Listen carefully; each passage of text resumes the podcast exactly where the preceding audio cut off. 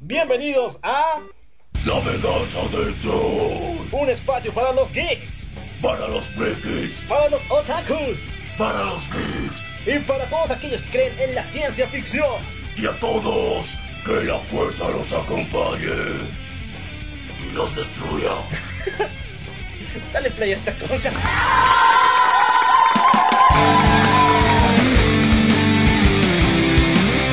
¡Ese sí es un buen programa!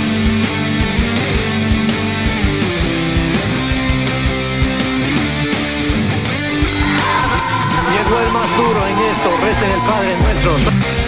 Muy buenos días, buenas tardes, buenas noches, buenos viajes trascendentales, buenas, buenas poderosas, buenos topos para mí, también para usted, y buenas waifus para todo el mundo. Yo soy el local Y yo soy Menia, y esto es La fucking venganza del troll. eso. Y bueno, estamos estrenando un nuevo sistema de sonido, ¿verdad? Sí.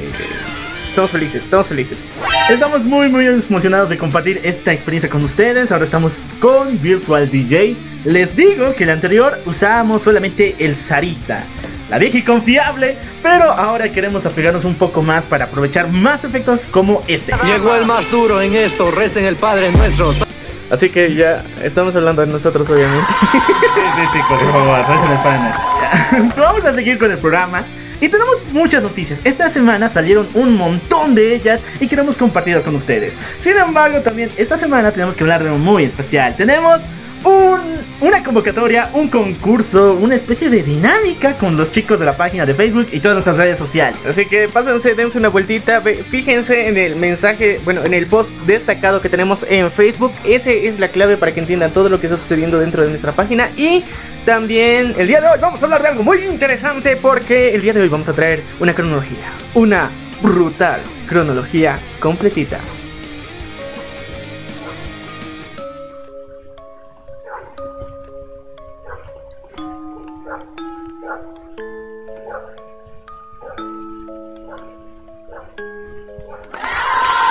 Así como lo escuchan, así como lo ladran, así como todo murmura. El día de hoy vamos a hablar de la cronología completita de la saga Luke and Key. Chicos, Lock and Key es uno de los cómics más premiados del mundo entero. Es una saga de terror mezclado con melancolía, tristeza, tragedia. Misterio, gore, todo, todo, todo en uno solo. Y lo más genial, la historia es creada por Joey Hill. ¿Quién es Joey Hill? Pues nada más ni nada No menos, menos. que el fucking hijo de Stephen King. Así que estoy emocionado. Qué bonito, qué bonito. Y como no podía ser de esperar, fue vilmente y genial, hermosamente ilustrado por Gabriel fucking Rodríguez. O sea, es una colección de superestrellas mezcladas en un solo cómic. Y ha llevado tantos tomos, tantos volúmenes, que en la actualidad Netflix, el tío Netflix, está adaptando estos cómics a una serie televisiva. Bueno, hoy no vamos a hablar de la serie porque recién está empezando, recién tiene una temporada. Vamos a hablar de los cómics. Bueno, ni siquiera he estrenado una temporada, así que nosotros solamente hemos visto que hay un tráiler que este año nos va a sorprender en los próximos meses completito. Pero nosotros nos adelantamos a todo esto, nosotros vemos el futuro, nosotros sabemos lo que se quieren ustedes, así que les trajimos la cronología completita porque vamos a contar la historia en orden cronológico. Los cómics no van en orden cronológico, es una advertencia que vamos a dar. Así que están advertidos Spoiler perros.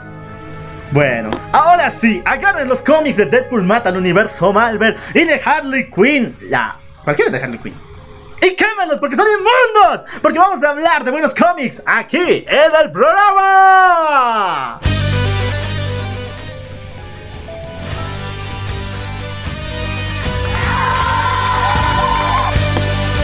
Bueno, bueno, bueno, bueno, bueno, empezamos con esta lista. Ahora sí, ahora sí. Bueno chicos, tenemos que empezar ya con las noticias del día de hoy. Bueno, es que esta semana estoy ido un poquito media atascada, pero al mismo tiempo nos ha traído algunas sorpresitas. Y A eso ver. ha sido lo más interesante. Vamos a empezar señalando que Disney el año pasado sorprendió al mundo ya que dijo que sacaría una serie de Howard el Pato, Tigra y Dazzler. Yo te entiendo que saques una serie de Dazzler, sería como la serie de Madonna. Pero de Howard el Pato también ya lo veíamos vislumbrando desde aquellos cameos de Guardianes de la Galaxia, así que era como que le van a dar algún protagonismo porque los de Disney no se cansan del dinero. No mames, no pueden darle una serie a Howard el Pato después de la horrible película que hizo George Lucas. Prácticamente, si no hubiera sido por Star Wars, Lucas sería reconocido como el peor director de la historia. Vean la película de Howard el Pato y me van a entender. Bueno, ¿y qué noticia nos trae esta semana? Bueno chicos, estas series muy, muy fumadas iban a ser integradas en un nuevo equipo similar a los Vengadores. Solo que esto se llamaría los ofendidos, los offenders. Los- Yeah. Ah, ¿Los no, offenders? Espera, me voy a reír. ¿Los Offenders? Los offenders, viejo. ¿Por qué los Offenders? Los ofendidos, pues. Pero ¿qui- ¿quién les ha ofendido? O sea, sé que, usted- sé que no son 100% humanos, pero tampoco es para que se ofendan. Bueno, el mega equipo iba a estar conformado por el Pato, Tigra, Dazzler, Modok y también Hitmonkey. Si lo conocen a todos, sabrán que son blasfemias vivientes. Son simplemente personajes para reírse. Sin embargo, Disney dice que Modok y Hitmonkey pueden aparecer en más producciones más adelante en Disney Plus. Sin embargo, chau chau, Howard el Pato, nadie te quiere. Tigra, aunque estás buenísima, tampoco. Y Dazzler, ¡mua! más masita, tú te vas para los X-Men, ¿no? Sí, ¿por qué no? Es que lo queremos, lo necesitamos, es momento de que se vaya para los X-Men. Exactamente. Vamos a seguir con muchas más noticias. Vamos con Sabrina la bruja adolescente. Y no, no hablamos de su serie, hablamos de sus cómics. Ya que esta semana inició la nueva tira de cómics de Sabrina dentro del universo de Archie. ¿Sabes? Eso no es novedad. Bueno, todo el mundo sabe si son de fans de los cómics de Sabrina que estaban siempre bajo la misma línea editorial de Archie y ahora, bueno, bajo los cómics de Archie. Producían los mismos cómics la misma compañía, pero ahora ambos, ambos van a estar en el mismo universo. Eso también ya lo sabíamos. ¡Cállate! Pero es que es, es así de fácil, mira. Esto sí, esto se aplica en los cómics, pero nosotros al ver simplemente la primera temporada de eh, El mundo oculto de Sabrina en Netflix, tiene un capítulo que es un crossover con Riverdale. ¿Qué chuchas más quieres para darte cuenta de que ambas ambas ah, historias están conectadas o suceden en el mismo universo? Y es chistoso porque eh, hace un par de capítulos dije que Sabrina era Riverdale con magia. y sí, están ahícitos, son técnicamente vecinos. Chicos, sí. Sabrina y Archie tuvieron un crossover en la primera temporada de Sabrina. Sin embargo, hablamos de los cómics. Y en los cómics está pasando una renovación de la historia. Recordemos que el antepasado de Archie. No, tenemos dos líneas temporales. La primera, Archie 1945, cuando Archie va a la Segunda Guerra Mundial. Y la actual, la que está pasando en Riverdale. Si bien ambos cómics van con lo mismo, simplemente chistes novedosos, pero con una trama de misterio y secretos. Yo creo que la inclusión de Sabrina a su universo puede traer cosas buenas. La magia ha llegado al universo de Archie. Sí. Ya, bueno, va a estar interesante. Yo creo que los triángulos amorosos mágicos ahora va a ser la novedad. Yo creo que es bueno, siempre hay que incluirlo. Fatality. Va a haber putazos en los triángulos amorosos aquí. Todo el mundo conoce a Betty, sabe hasta qué nivel está. Así que chicos, Está de cuidado. buena. Ya, está, eh, bueno, pero igual da buenos putazos. Sí, da buenos putazos. Está todo en todo sentido bueno. Bueno, vamos a seguir con las noticias de esta semana. Vamos a señalar que ya iniciaron las grabaciones de la serie de Loki. Sin embargo, con un buen un Putazo. buen putazo, Loki nos recuerda que él no es apto para escenas de acción. Bueno, no es que no sea acto, sino es que Disney le gusta, le gusta humillar a Loki una y otra vez. Ya lo hemos visto anteriormente en ciertas películas que a veces ya lo han tratado muy mal, desde Avengers. Avengers. Es Avengers, Avengers. Sí, desde ahí lo trataron de asco, Hulk le hizo su perra, literalmente. No, no, no. Faltaba Una los correa. sillones, la camarita y la luz roja para que pareciera una porno. En serio, o sea, muy mala forma en la que le- Hulk maltrata al pobre de Loki. Y bueno, Y las grandes palabras, ¿no? Punigat, debilucha. Solo le faltaba sacar un cigarro y decir. Pero bueno, aparte de eso, estaba, estaba muy bonito también cómo ha sido la, la historia que hemos visto y que bueno, ahora sabemos que el, el Loki que todos queremos y conocemos, el que había entregado su vida por su hermano, está muerto. Así que el que estamos viendo es uno que, bueno, no ha sufrido la muerte ni de su mamá, ni, ni perder a sus amigos. Así que yo creo que este va a estar un poquito más eh, juguetón que de costumbre que de lo que hemos visto. Así que yo creo que sí está bien que se vean muchos accidentes. Y al mismo tiempo, también esta semana hemos tenido la noticia de la serie de Loki que Owen Wilson se une al cast. Y era de... O sea, yo What te digo, fuck, en serio. Owen Wilson fuck? hace buenas comedias. Me gustan la mayoría de ellas, han sido muy divertidas. Tiene un buen personaje. Bueno, te hizo llorar con Marley y yo.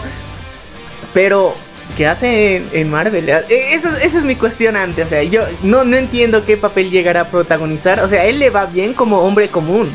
Pero. Si le dan superpoderes, me imagino de. O sea, en guardaespaldas escolar ni superpoderes tenía, pero o sea, la, la rompió. Es, es una buena película, pero en Disney no, no, no se me ocurre dónde puede encajar. Bueno, recordemos que no es la primera vez que aparece en esta película con Adam Sandler, la de. Cuentos que no son cuentos, también aparece. Pero eso no es un- de superhéroes, ¿no? Claro, pero no es la primera vez que trabaja con Disney. Ah, pero, es que, a ver, no, la, la diferencia está en superhéroes, ¿no? también tuvo superpoderes en la película de Ben Stiller, Los Desconocidos. Él era el muchacho que era el niño, el niño zorrillo. Vean, esa película es muy buena. De un hombre, y de paso está basada en un cómic de Dark Horse que es brutal, pero la, la película es, Es un un comedia. Es pura Es comedia. comedia, Está pero- Ben Stiller, o sea, es el crew de Ben Stiller. Sí, sí, sí, pero, o sea, ya, no ya tenemos, tenemos. Zoolander también, ya, y otra cosa ahí también ha tenido pseudo superpoderes, pero entiendes, o sea, la- las referencias que tenemos de Owen Wilson son todas comedia. Ya, bueno, lo más importante es ver en qué papel puede destacar en dentro del universo de Loki. Si bien yo me pongo en el lugar de director, en el lugar de Kevin Feige, me voy a afeitar la cabeza un cacho. em, chicos, yo le veo a él como una versión varonil de la encantadora. O sea, no se me ocurre ninguna cosa donde poner a este cuate. Bueno, tal vez va a ser el, el compañero hombre promedio de Loki. Puede ser que vuelvan a intentar usar a los tres grandes. A... Ay, no me acuerdo bien sus nombres, pero son los tres amigos de Thor que aparecen en la primera película. Ellos son muy importantes en los cómics de Thor. Y en Thor Ragnarok lo mataron al cacho. O sea, qué, qué mala gente. O sea, no tienen corazón. Sí, porque, o sea, hasta su participación en Thor, eh, cuando aparece la primera vez en su primera película, es, es importante. Es épica, de paso, es y aparte es chingona, porque, o sea, se rompen a todos. O sea, eran cabrones en serio. Pero después en el 2 los, los han descuidado un poquito más, pero en el 3 les han hecho mierda, literalmente. Y, Y luego, lo- sin hablar, en Avengers Endgame y en Infinity War. Y lo peor es lo que le pasó a la Lady Sif. O sea, el amor de nuestra niñez, nuestra Valkyria original. Asesinada, ni siquiera apareció en Thor Ragnarok. Sí. A ver chicos, entonces yo creo que Owen Wilson va a tomar el lugar que estaba tomando Zachary Levy como parte de los tres grandes y va a formar crew, o sea, amigos, con Loki en vez de Thor esta vez. Sería genial, o sea, un viaje, imagínate un viaje al reino de los muertos, que Loki se encuentre con los tres grandes otra vez y ahora los tres tengan que salir de ahí para vencer al mal, a la encantadora, como se Pero dijo. es que otra cosa que me pregunto es que, o sea, los amigos de Thor son mamados, ¿eh? son honestamente, no están mamados. O sea, si tenemos a Robert Pattinson, perdón por hablar de nuevo de ese cuate, como Batman, este cuate puede hacerlo. Sí, pero no, no se me ocurre. Ya, sorpréndeme, Disney. Ya, Ya, sí, sorpréndeme. sí, te lo dejo en tus manos porque en serio, no, no se me ocurre en qué otro lugar podemos estar. Tenemos otra mega noticia, tenemos un póster oficial de los New Mutants que hace referencia demasiado a la película de Evil Dead. Me encanta cómo están manejando a nuestra amada Magic. Si no sabían, yo soy un fan 100% de Magic, de todo lo que ha hecho con los New Mutants. El punto es que están haciendo más pósters referentes a películas de terror. La anterior tuvimos de la protagonista, la niña lobo, en la película de Hombre Lobo Americano. Estos pósters referenciales son geniales, ¿o no? Sí, son interesantes, no, no lo puedo negar. Pero eh, al mismo tiempo, The New Mutants que haya tenido luz verde después de dos años para salir una película que técnicamente, eh, uno, los actores han envejecido. Dos, su, su continuación no va a ser tan esperada ni por los propios actores. O sea, están de, bueno, si ya grabamos, nos pagaron, ni modo, pues hay que promocionarla. Ah, para mí que están con mala gana para su estreno. Pero... Fatality. Y tampoco, o sea, pinta que va a ser la más chingona película. Han tomado un poco de Stranger Things con X-Men y lo han juntado todo y han hecho un rico batidito, pero eh, ese rico batidito puede que te sepa amargo, ¿no? Puede salirle mal a Disney. Sí, hay que decir que los New Mutants no están con la nueva, con la ola de frescura que se esperaba, ni siquiera simulando que van a hacer una película de terror, lo cual dudo. Va a ser como un simple jump scare. Van a apro- aprovechar mucho jump scare y yo creo que va a quedarse ahí a, medias tintas. Lo importante es de que por que lo van, a- menos lo van a explorar lo tipo psycho, o sea, va a ser psicológica, pero sin legión, así que no es Ah, lo sí, mismo. también, ¿no? sí. Espero que les vaya bien. Y lo único que podemos esperar a grandes expectativas es que marque un final, punto y final, un final correcto para los, el universo de los mutantes de los X-Men. Y nos dé el pie para ingresar directamente al UCM.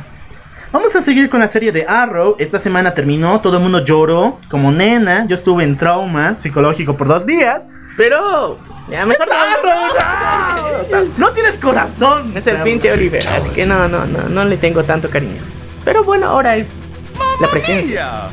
El espectro. Es El increíble espectro. saber cómo ha evolucionado.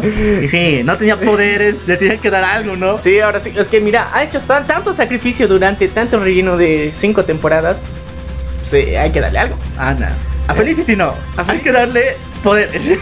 A Felicity hay que darle el consuelo de que pues, eh, en las noches el espectro la va a visitar. Ah, ¿dónde está ese? A ver, espera. Ma- ma- marrano. Me encanta ese efecto. Lo importante es que al final de Arrow. es- Ah, pon la alarma, pon la alarma. Spoiler, perras. Ese, ese.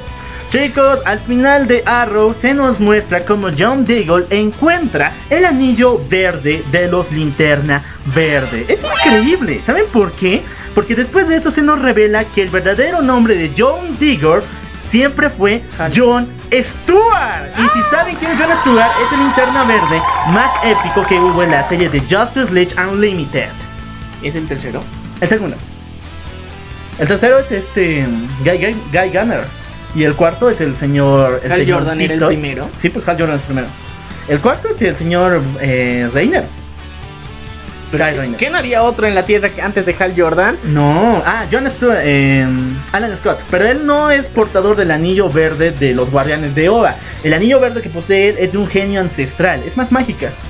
Y no es tan verde. Y además es de la Tierra 2. Recuerda que la Tierra 2 es como los los veteranos de DC. Bueno, ya. Los continúe. llaman para crossovers, para que les den platita, como el abuelo. El que da platita y luego de vuelta al asilo. Ah, qué bonito. O sea, casi manejan a la Tierra 2, ¿no? Ya, pero bueno, lo importante es que ya está presente y dentro de este universo estará presente y dentro de la CW tendremos una serie completita de Green Sí, pero esto destruye mis teorías. Yo, yo había escrito fanfics ya de esta cosa, chicos. Búsquenlo en Wattpad. Eso Ah. ya. Yo decía que para CW hubiera sido mucho mejor tener a Simon Bash y a Jessica Cruz como linterna verde. Eran inclusivos, pues imagínate, un linterna verde árabe, musulmán y también Sí, a- no, es que eso tienes que tener cuidado cuando Ah, ya, hables de esas cosas ya, aquí. De repente algo va a explotar. Espera, espera. Ya explotó, chicos, ya explotó. No, pero es musulmán. Y otra es Jessica Cruz, quien es la linterna verde boliviana. Hubiera sido muy, muy genial tener a ambos en el grupo de la CW, que siempre se ha mostrado con esta Inclusión. inclusión. Y hubiera sido ma- más genial HBO con Jon Stewart y Guy Gardner. Y obviamente la película Pero- de Green Lantern con Hal Jordan. de HBO, la serie no va a ser con Hal Jordan. No. Que no. Hal Jordan que me sí. la tienen para reservar para la película. Para mí que mejor le iría en una serie porque es muy poco explorable en una película. Honestamente, las series les están yendo mucho mejor porque es como una película versión super extendida. Así que eh, las que saca HBO sobre todo, así que son muy chingonas, tienen mucha producción, tienen efectos especiales, lo hacen chingón, se lo trabajan, excepto con ese pinche negro que supuestamente era Doctor Manhattan, pero bueno, en lo demás lo hacen muy bien. Así que yo creo que sería digno para el DC Universe y HBO fucking Max. No, Max. Ah. y. Es un pinche racista. Seguimos todavía con los cómics. Eh, Thor número 2, Black Test Winter. Si bien pasó lo que dijeron. La invasión oscura. La oscuridad mató a la Liga de la Justicia. ¡Ah! ¡Ah! Bueno, ya después de eso, ¿Cuál Thor- Liga de la Justicia? Avengers, pendejo. No, pero en esos cómics aparece la Liga de la Justicia. Si bien no se los menciona, se puede ver con las estelas de luz que Superman, Linterna Verde y Flash murieron por la invasión de esta oscuridad secreta. Es como un moco negro que te devora. Sí, sí, sí, es la respuesta a Doomsday Clock. Tenemos un episodio chingón sobre esto, así que tienes que pasarte y darte una vueltita por ese episodio porque lo dijimos todo, absolutamente todo sobre Doomsday Clock, sus conexiones y su final tan interesante que está relacionado con este nuevo cómic porque es una respuesta extraña. Un poquito. Si te das de cuenta, DC los mencionó para decir, oh wow, el mismísimo Thor en persona, un gigante verde igual de poderoso que Doomsday. O sea, alabó a los héroes de Marvel, genial, una genialidad. Pero Marvel, ¿cómo te la regresa? Ah, es que te digo que la maldición negra se comió a Flash, a Superman y a Linterna Verde. Y todos los rescatas, eso nunca Qué mala- pasaría. Qué Porque, mala gente, ¿no? Mientras unos te alaban, otros te denigran. Pero seamos coherentes. Thor es 50 veces más débil que Superman. Uh. No, esas son palabras grandes, en serio, muy buena, muy buena. Sí, pero- Y quitemos ese ámbito de que la magia no, le ay, hace no. vulnerable a Superman, porque recordemos que la magia de, de, de Marvel es diferente a la magia de DC. Y, Y- en y varias ocasiones, gracias a ello, Thor ha vencido a Superman. No, Superman ha vencido a Thor. Y aparte de eso, tenemos que reconocer que Thor realmente no es un dios. Es una especie tal vez más antigua que los seres humanos que tiene una pinche maldición en la que tienen que renacer cada cierto tiempo. Pero en realidad no es un dios como tal. Y además el UCM, igual los cómics, los malditos cómics, han mostrado que Thor es más como un alien que otra cosa, ¿no? Sí. Entonces chicos, no, no, no, no. Thor no puede vencer a Superman y esta mamada solamente fue para decir nosotros somos chingones y DC que se vaya al diablo. Pero bueno, siguen haciendo plagios, pero continuemos. Pero fuera de toda esa, esa mamada, viene la mega noticia de lo que pasó en Thor 2. Thor mata a Galactus. O sea, wow, este Thor ya no se anda con mamadas, ¿no? Le han puesto muchos power-ups porque antes no lo hubiera podido hacer. O sea, No, es ni lo hubiera- Galactus. Ni lo hubiera tocado. Sí, o sea, es pinche Galactus. Este men los ha destruido varias veces. O sea, yo te digo, ya, con Galacta, la hija de Galactus, eh, 100% waifu, ves tu waifu en serio que es muy linda. Ese sí es un Eh, Si quieres a ella, dale un putazo. No, Intentalo. un beso, un beso hay que darle a Galacta. Cuidado con Sí, los pero ya, imagínate, es para el nivel de Thor, no pues Galactus. O sea, con el papi no te metas. No, con el papi nada, porque Galactus se hubiera chingando un cacho. Pero le han dado un, dado, dando power up que ya se lo puede chingar a Galactus. Y actualmente Beta Ray Bill, el clon de Thor, control- clon barra caballo de Thor, está a punto de ir en su cacería. ¿Caballo de Thor?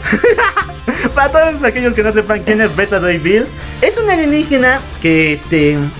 Que ¡Es fue. Bojack Horseman, la puta madre! Bien dicho.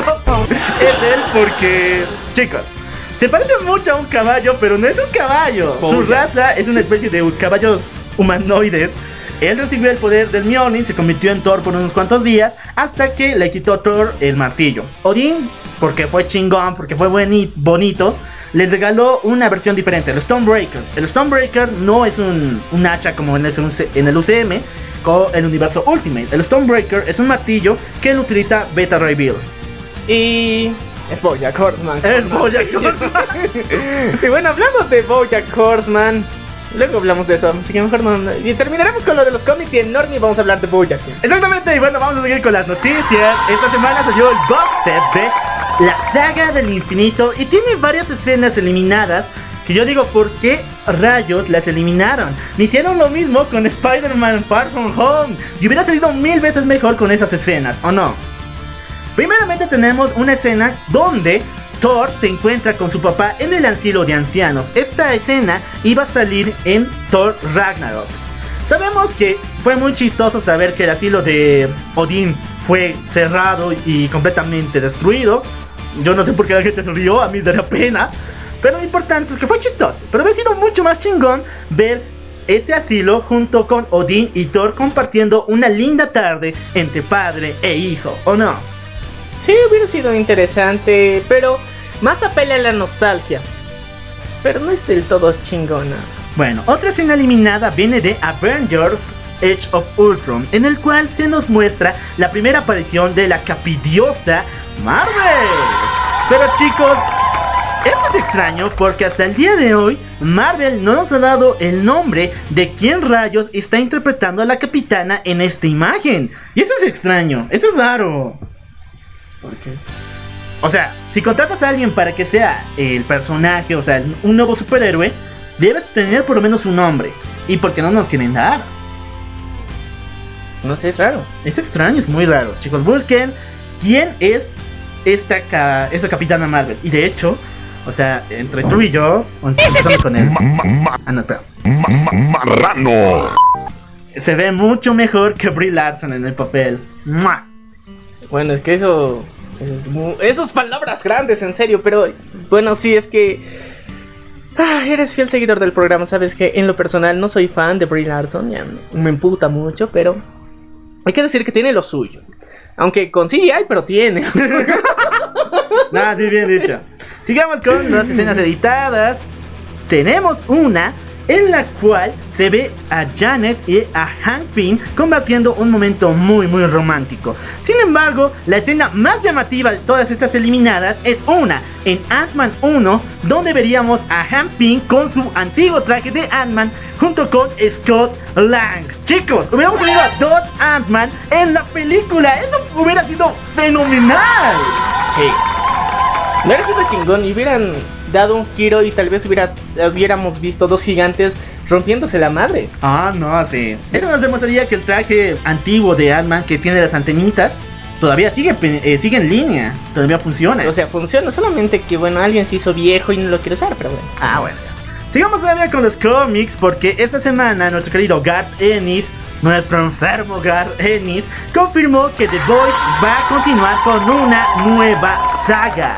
Hablamos de The Boys 12 años después, en las cuales veremos las repercusiones de nuestros protagonistas después de haber causado esa conmoción en todo el mundo. Es increíble, ¿no? Me encanta esta serie, pero el cómic es más brutal, es más increíble, es más genial. Mm, sí, hubiera sido más interesante. Ahora lo vamos a ver, pero 12 años en el futuro, chango. 12 años. Ya. Seguimos con los cómics. Esta semana volvieron los dioses del universo DC. Hablamos de la quinta esencia. La quinta esencia es un grupo conformado por cinco entes demasiado poderosos. Entre ellos Zeus, o también Hera, a veces les reemplaza a su esposa por si acaso.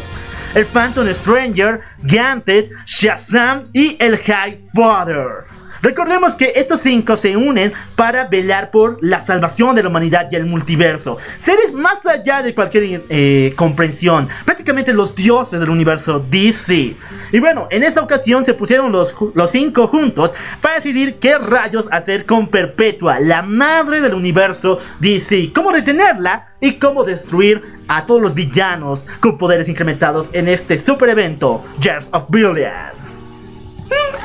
Interesante la propuesta, pero George of Billions, eh, teníamos ya, ya, ya todo este antecedente que hemos venido diciendo en varios episodios. Se presenta chingona. Se presenta chingona, pero con los spoilers que tenemos de Doomsday Clock. Esos son muchos spoilers, así que no, no creo que, que tengan mucha relevancia a largo plazo. Exactamente, ¿no? Sabemos lo que le pasa a George of Billion. Ha sido un evento tan grande, tan largo, pero después de lo que ha pasado y con lo que se viene después de DC, va a llegar al olvido. Sí, pero ese es el problema. Yo te digo, estoy feliz por todo lo que están mostrando, las nuevas historias y la forma que lo están haciendo, pero desde que hemos visto Doomsday Clock, que tenemos un episodio especial, lo volvemos a repetir y que puedes escucharlo, que está en YouTube también. Después de eso, ya tenemos un spoiler gigantesco de lo que va a pasar de aquí a los siguientes 11 años. Y eso es mucho decir, porque sabemos qué evento, con qué nombre, y o sea, todo se va a ir conectando y vamos a ir entendiendo a lo largo de este tiempo, pero sabemos que para muchos superhéroes ya ahí mencionados no es el fin. Así que ah, eso te queda con ese mal sabor de boca de que va a estar chingona, pero sabes que no van a morir ciertos personajes. No me mates las esperanzas así. Ya, mentira, no. Chicos, van a pasar muchas cosas. Prepárense para lo nuevo de DC en este año. Tenemos una nueva sala, una nueva atracción dentro de Disneylandia, la cual se llama Avengers Campus, en el cual tendremos una experiencia VR, realidad virtual, en un auto, el Spider Móvil, donde nos moveremos de acuerdo a las telarañas que nosotros lancemos. Fatality. Imagínate, tú estás en un autito, disparas la telaraña hacia algún lugar y ese auto te empujará hacia donde tú estás lanzando la telaraña. Es como efecto rebote. Sí, pues, Pero pero con autito. ya. ya no está mal, pero ya, ya. No es tampoco la. Uf, la octava no maravilla, pero ya está ahí. Está, es una buena opción, es más jugabilidad, es lo bueno. Pero bueno, eh, aunque es interesante. Es chistoso. ¿Te recuerdas que hemos hecho nuestro episodio? Bueno, si no lo han escuchado, tenemos un episodio donde hemos recapitulado todo lo que ha pasado durante el año 2019 y hemos dado nuestros premios troll. Eh, y es chistoso porque Spider-Man, el juego, no había entrado el año pasado a, a ningún premio porque recientemente se había estrenado y no era, ah, no podía, o sea, se había estrenado a finales del año 2018 Y a comienzos del 2019. y a comienzos del 2019 recién las personas habían podido disfrutar por completo de su jugabilidad y por eso no se había ganado ningún premio. Y bueno, fue bonito mencionarlo en su momento. Exactamente, y también lo de Doomsday Clock, ¿no? Empezó en 2018, pero Sí, poquito, un, un, un volumen, y después para 2019 se robó todo el año. Sí, se robó todo el año. Fue, fue épico. Bueno, con esto finalizan las noticias del mundo de los cómics. ¿Qué te parecieron, muchacho? Y bueno, hay mucho más de qué hablar. Vayan por las orejas de Nikito porque ahorita hablamos de anime aquí en el programa.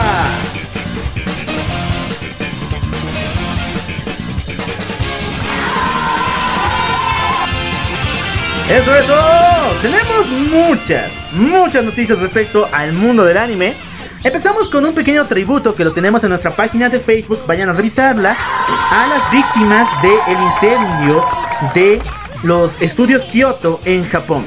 Recordemos que este incendio pasó el año pasado y fue una gran conmoción.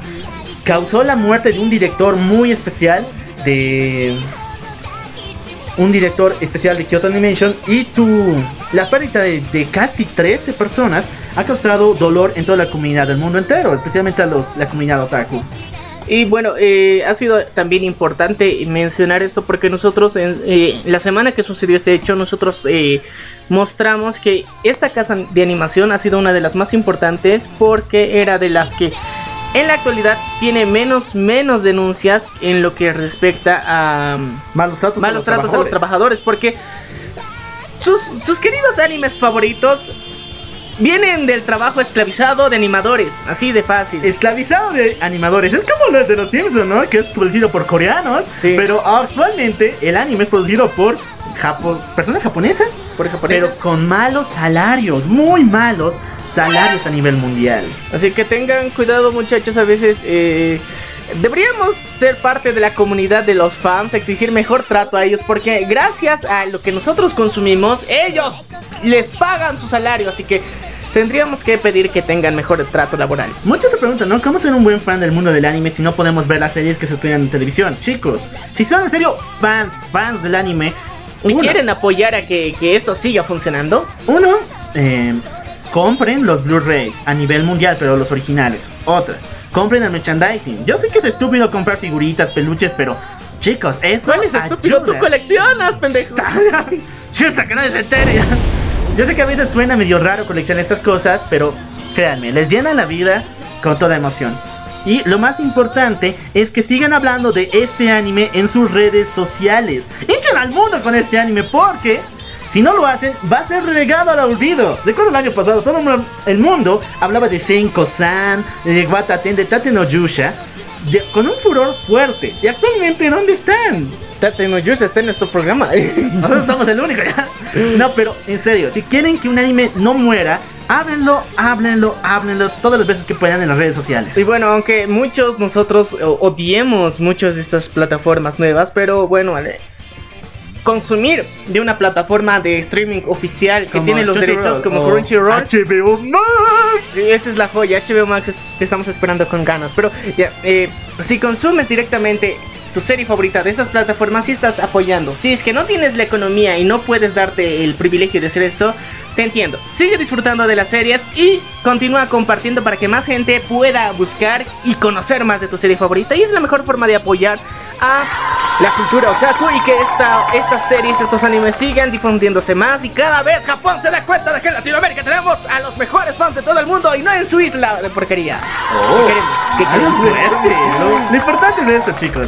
Em, También tenemos que unirnos a esta línea de querer pedir mejores derechos laborales para los trabajadores de anime. No solamente nos tentemos a criticar, este anime tiene mala animación, me lo fregaron esto, no me lo adaptaron esto. Cállense la boca y pónganse a pensar cuánto trabajo duro haya surgido en esa animación. Así que chicos, por favor, por favor, dejemos esas mamadas y pongámonos a, tra- a trabajar en serio por el amor al anime y a todo este movimiento, a esta cultura. Vamos a hablar de Pokémon. Esta semana anunció que la mega evolución llegará para Pokémon Masters. Pokémon Masters es uno de los juegos más apreciados por los fans y es fenomenal. A mí me encanta cada nivel de Pokémon Master porque podemos coleccionar a nuestros personajes favoritos y muchos Pokémon. Sin embargo, la jugabilidad tiene mucho que desear. No es igual a un Pokémon normal, pero tampoco es tan malo como Pokémon Go. Así que digamos que está en medio en medio. Puede ser interesante, pero eh, yo te digo, Pokémon satura con sus pinches juegos. Cada vez A ver, saca. ¿cuáles tenemos? Tenemos el Pokémon Let's Go Eevee que sigue todavía en Sí. línea, el Pokémon Espada y Escudo, Sí. el nuevo que es el DLC, la Isla Armadura, otro el Pokémon Master, el Pokémon Go, tenemos el Pokémon Salta de Magikarp, tenemos el, el, el colección de Pikachu igual, tenemos Pokémon TV para niños y pequeños, tenemos como 7 juegos, 8 juegos en línea. En serio, por eso, por eso a veces satura. Ah, no, y el Pokémon, ah, no, ya he dicho Pokémon Go, ¿no? Sí. Ah, bueno, ya, ya. 8 juegos en línea. Tenemos ocho juegos en línea, así que Pokémon, tranquilízate un poco y échale más ganas a tu serie. No, en serio, ¿no? Sí, échale más ganas a tu serie, porque eh, eso es lo que técnicamente alimenta todo el canon de la historia, no los juegos. Los juegos es lo que tú quieras hacer, y eso es otra cosa. Bueno, de hecho los juegos fueron antes que el anime y de- presentan mucho más el canon, pero hay que señalar la verdad. El anime está bien descuidado. Si han visto la nueva temporada solamente son chistes de que ¡Ay! ¡Ay, rapito! ¡Me encanta Go! ¡Ah, sí! Y solamente bien por eso, el mendigo ship Fujoshi de muchas chicas. Y sí es medio divertido, pero no se pasen de lanza. O sea, no se vive de shipeos. Si no se vive de shipeos y Pokémon tiene que aprender lección. Espero que vuelvan temporadas buenas como XY o incluso Sol y Luna era bueno. eh, XY o incluso esta de Pokémon DP. Estas eran buenas, pero tienen que echarle mucho más ganas. Espero que no sea con N y otra P. Y bueno, seguimos todavía con noticias de Pokémon. Porque Creo que ese va a ser el nuevo Art Online y Sí. las crisis de tierras infinitas que teníamos aquí en el programa. creo que sí, porque Pokémon, no sé, por lo menos unas dos veces cada mes hay noticias. Exactamente. Bueno, habrá una colaboración muy especial con Almacenes 7, que es una especie de supermercado allá en México, donde van a instalar 1800 nuevas Poképaradas con Pokémon completamente originales. No, es el almacén 7-Eleven, por si acaso. No, no es ni es una Eleven. Es 7-Eleven. Sí, pues es 7-Eleven, una cadena de supermercado. Por eso es 7-Eleven, así que muchachos, eh, en su cadena favorita 7-Eleven, que no es Oxxo, va a estar ahí disponible una Poké Parada. Y es una forma de aumentar las ventas porque el Oxxo se está comiendo todo el mundo. Ok, chicos, paren el mundo. Porque Love Live nos dio nuestro regalo de Navidad. Pero de Tarde, pasado. tarde, Muy, tarde. muy tarde, en serio. A ver, ¿cuánto? Cuatro años tarde. Por el regalo de Navidad, la Navidad fue hace un mes, ¿eh?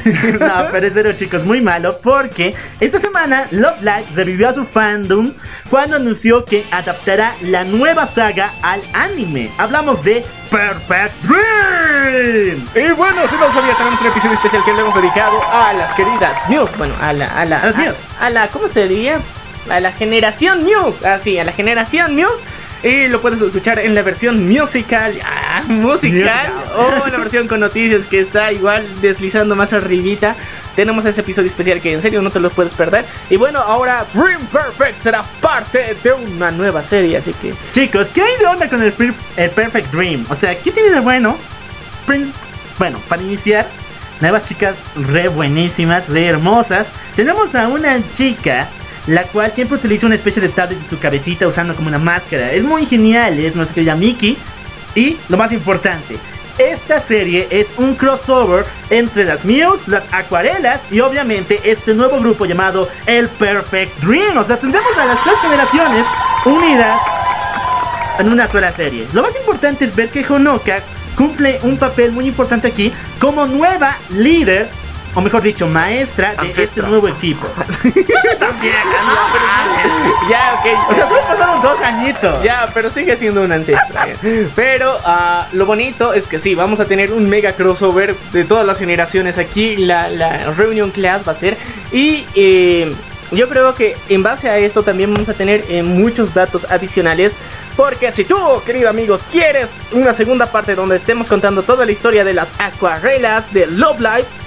Tienes que reproducir muchos episodios, muchachos. Y nosotros queremos y hacemos segundas partes, ¿te has dado cuenta? Bueno, también hay que señalar que esta semana los productores de Love Live dijeron que van a estrenar a una nueva cantante, una nueva idol a la cual los fans pueden bautizar.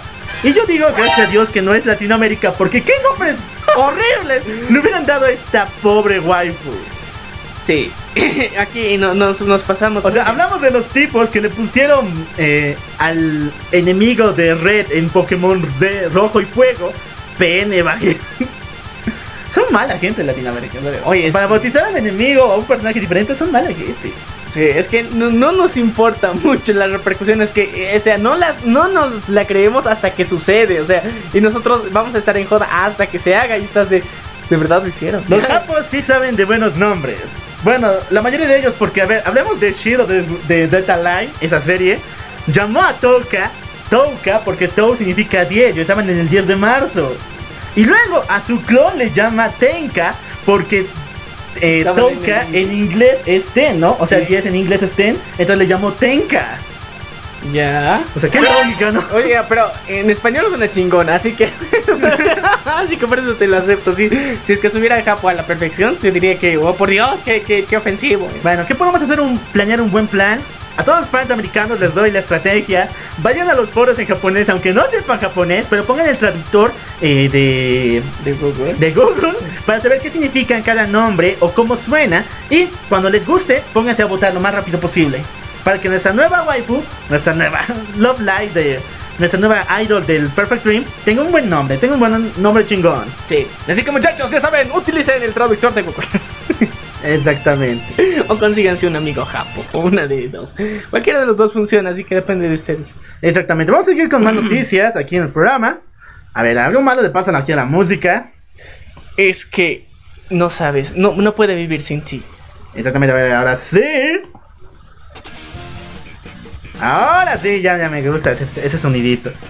Vamos a pasar a una nueva producción que se está lanzando. Hablamos de Nakitai Watashi wa Neko. Y es obra del mismo director que hizo Kimi no Nawa. eh, esa serie de la mudita que no me acuerdo bien su nombre. De la moda. de la mudita. Ella es calladita. Es un, es un monstruo, en serio, un monstruo. No, chicos, es Koi no Katachi. Koi no Katachi. Sí, sí, chicos. Es el mismo director, vuelve esta vez, pero creo que le pegó a lo furro. Se le pegó algo. ¿Por qué? Porque en esta nueva película se nos mostrará a una chica llamada Miyu, la cual encuentra una máscara que le permite convertirse en gato. ¡Miau! Con sus poderes gatunos intentará enamorar al chico que le gusta. Mi- Mira, mira, yo tengo una teoría muy loca. Después de todo lo que hemos visto durante eh, este mes de enero, sí es bueno, ya, ya estamos en febrero, eh, me he dado cuenta de algo. Los pinches directivos de Japón, o sea, de todas las compañías de animación, se reúnen y dicen, ok, el primer trimestre del 2020, ¿qué vamos a hacer? A ver, estrenaremos algo que nadie va a pensar. Y eso se reunieron en el 2019, por si acaso. A ver, algo que estamos dejando de lado, algo que tal vez pueda despertar los bajos instintos de, de nuestros queridos fans. A ver, ¿qué, qué, qué, qué parafilia podemos explotar? ¡Ah, Sofilia! ¿Por qué no? Y Ese así sí es un- nació el mes de los burros en enero. Marrano. Sí. Ma- ma- Marrano. No, en serio, se reúnen para decidir qué rayos van a hacer este mes, ¿no? Este mes, enero, fue completamente dedicado a los furros. Furros por todas partes, furro aquí, furro allá. Sí. Incluyendo hasta Rizero, bueno, recordando a uno de sus furros de ahí. Ah, a ti también, ¿no? Bueno, chicos, en serio, voy a ver esa película. Seguramente será muy buena. Pero ese tema de que ahora todo tenga que ver con los furros, no me está gustando. Está medio extraño.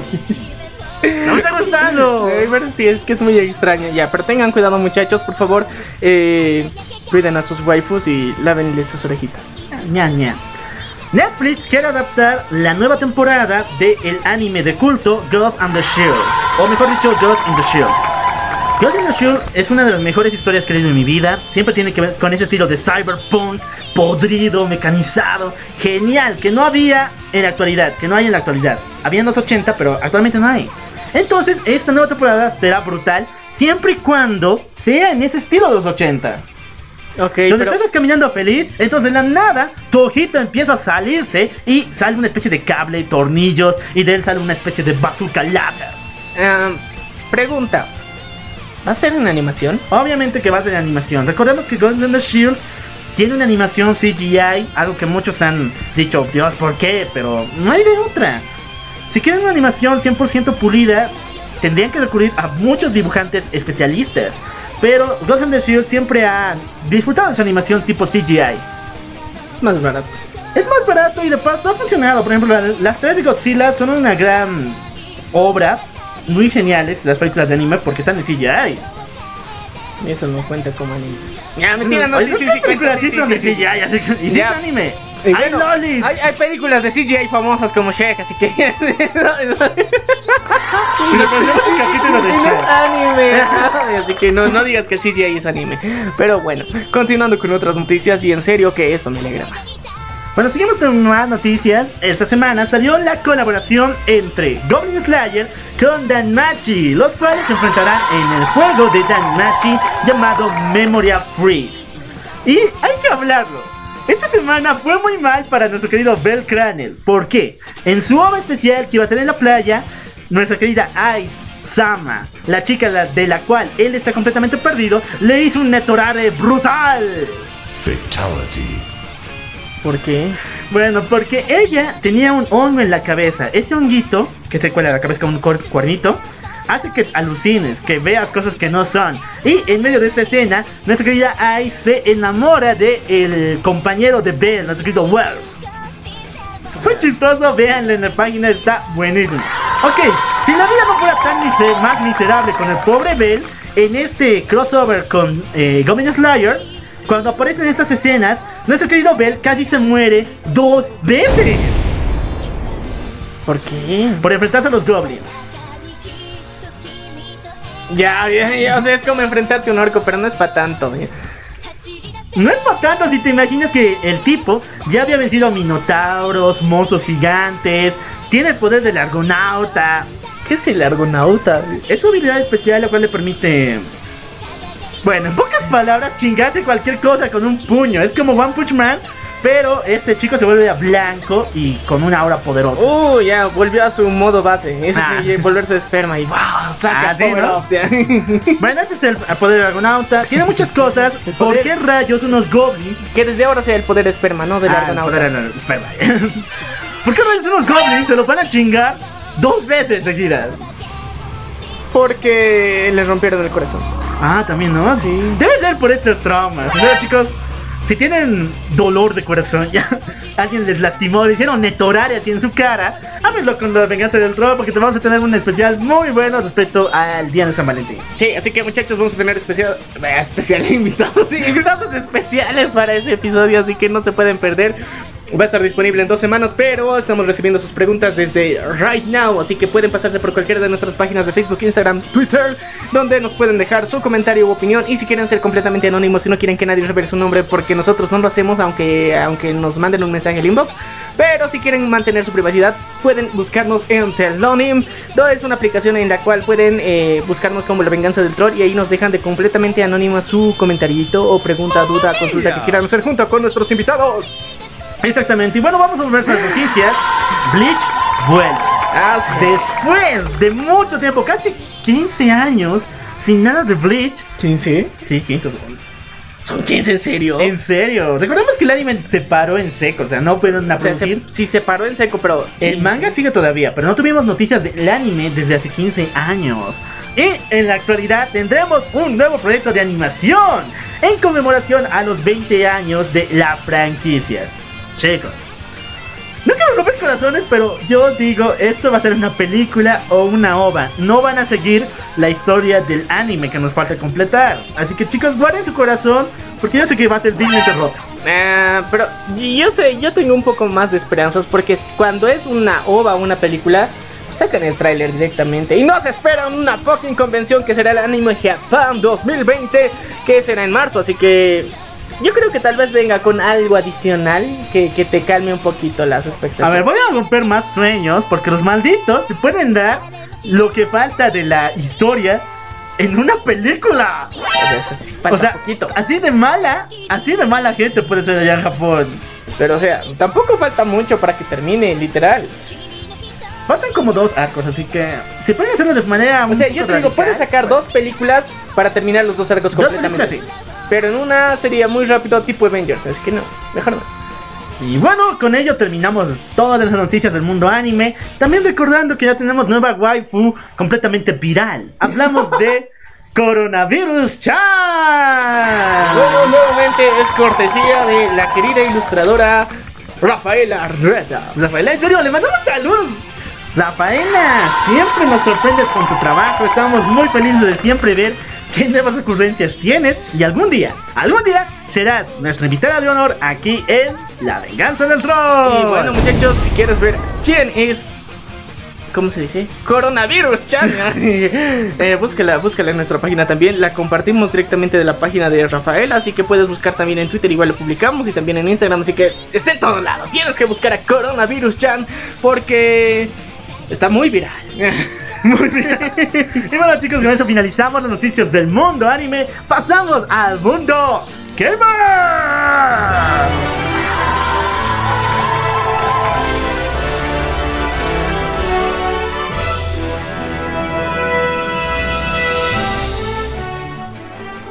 Uh, a ver, en el mundo gamer pasó algo muy importante, algo muy espectacular, algo muy genial, algo que de verdad estaba esperando mucho. Bueno, esto no lo esperaba por nada, pero ya. La película de Uncharted, uno de los mejores juegos para PlayStation 3, iba a tener una película estelarizada por Tom Holland, por nuestro mismísimo Spidey.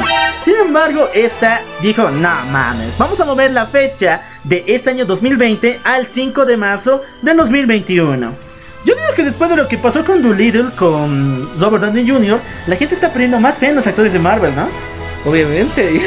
es que. En serio, vayan a ver la película, es mala, es mala. Pero bueno, nosotros agradecemos las intenciones que te dieron. de Y también este aspecto de Uncharted, donde no veríamos a nuestro querido protagonista, nuestro querido Daniel, como en su etapa adulta, sino lo veríamos en su etapa de adolescencia, y eso nunca se ha visto en los juegos. Así que sería pura improvisación y en serio se meterían y crearían una historia que no tiene nada que ver como siempre lo han hecho. Gracias Disney, en serio lo arruinas todo. Mentira, ¿no? Bueno, tienes razón. Otro de otro, el remake de Dino Crisis llegaría para PlayStation 5. No mami, en serio. Dino Crisis. Dino Crisis es uno de los mejores juegos que existe para la PlayStation 1. Hace mucho tiempo que no fue tomada. Es como Jurassic Park si lo mezcláramos con Doom y un poco de eh, Borderlands. Es muy genial, eso es brutal. Esas matanzas contra dinosaurios, contra criminales. Contra dinosaurios criminales. Ese sí es un buen programa. Ah, bueno, nuestro querido Yoshi sabe eso. Ya. bueno, Dino Crisis va a volver, pero para la PlayStation 5. Así que para todos aquellos fans de esta saga, cómprense una PlayStation 5 porque si no, no, no lo van a poder jugar. ¿cuál? Todavía no se puede. Ahorren para comprarse una PlayStation 5. Va a estar Bueno. Pasamos a otra noticia muy esperada. Netflix quiere adaptar los juegos de Resident Evil en una super mega franquicia. Sería épico, pero hay algo extraño con esto, chicos. Netflix quiere adaptar primeramente el arco de Resident Evil 7 para de nuevo iniciar con el 1, con el 2 y con el 3. Yo digo, Resident Evil 7 sí es muy bueno en lo que refiere a terror, pero no tiene mucho de la magnitud de lo que refiere a Resident Evil. O sea, el juego es un VR completamente. La experiencia es increíble, pero le faltan varias cosas para simular que es Resident Evil en totalidad. Así que yo digo, Netflix, ponte a empezar un poquito mejor. Puedes empezar con el 1 y el 7 usar como una especie de flashback. O incluso, yo te digo, una película del 7 sería brutal. Haría que todo el mundo orine sus pantalones del terror. Pero estaría bonito. Bueno, yo te digo que empieces con el 1. Resident Evil 1 como las cosas debieron ser. Bueno, el orden eh, tendrían que irse. Uno, primero mostrarnos el mundo pre-apocalíptico y no directamente el apocalíptico. Eso sería un orden cronológico coherente, pero bueno, sabemos cómo es. Sí, sabemos que el cero también no es la gran cosa, ¿no? O sea, no es la gran cosa, pero yo te digo, un capítulo dedicarle al cero no está mal. Sí. Oye, buena idea, Sí, ¿no? Mira, aquí estamos hermanos guiones, cabrones. Así que, muchachos, ya saben, la venganza de otro lo dijo primero. Un capítulo al cero y todo el uno. Sería fenomenal. Sigamos todavía con más noticias. Pero es que en serio, Resident Evil, no Resident Evil, ¿por qué esta, esta pinche saga es tan, tan, ¿cómo se dice? Profanada. Todos le quieren hacer películas, todos le quieren hacer, bueno, unas variaciones y alteraciones. Le han hecho libros, le han hecho un montón de cosas en Wattpad, así que, ¿qué más quieren? Milmente profanado. Profanación al mil por ciento. Vamos a seguir con el juego de mm, Shin Sakura Taisen. Que si no lo sabían, es como Seran Kagura, pero con armaduras de batalla. Y si a todos aquellos que saben de qué hablamos con- cuando decimos Seran Kagura, ustedes son unos. Ese sí es un Marrano. Sí, sí, sí. no, bueno. Ese sí es un marrano, ya. ¿Por qué razón? Son chicas muy, muy ah, dotadas, opai, sí, en los pechos, que siempre andan en bikinis, pro, con ropa muy, muy reveladora, pero que tienen una misión, salvar el mundo con unas armaduras de batallas al estilo Iron Man. Les entran. ese sí es un Marrano. Ese es un buen marrón. En serio, es muy brutal. Si quieren, jueguenlo. Es uno de los juegazos más imperdibles si es que les gusta todas esas cosas de las profanaciones.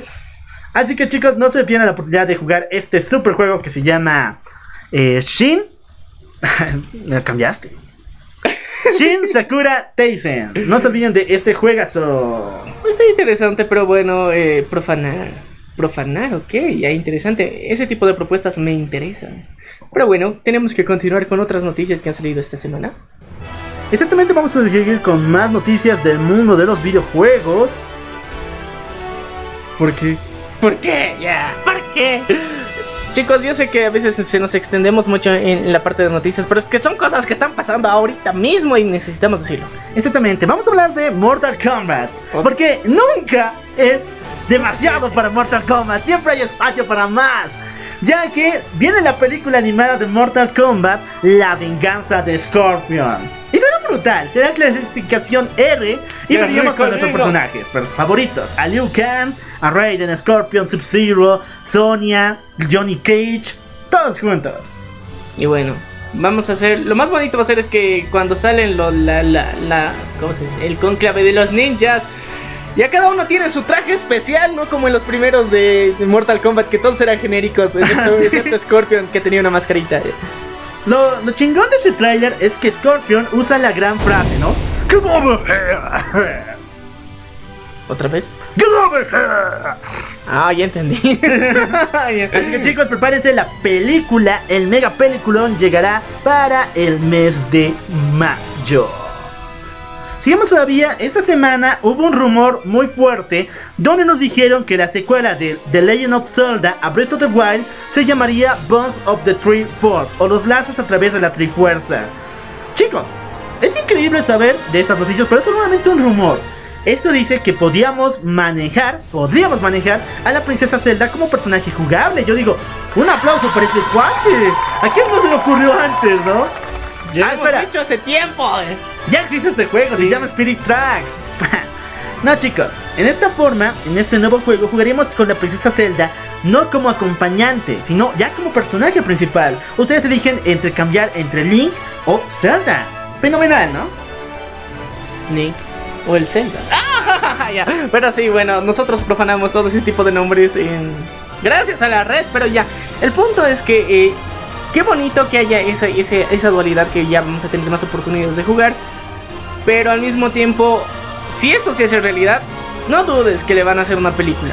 ¡No, Porque ya sabes, el empoderamiento femenino es muy bueno, es, es, es con los power-ups que quieras, pero a veces se pasan de lanza. Y cualquier oportunidad mínima de eso da pie a que primero sea un personaje jugable y luego va a tener una película. De cómo va a ser empoderada y cómo le va a robar el corazón a nuestro querido Link.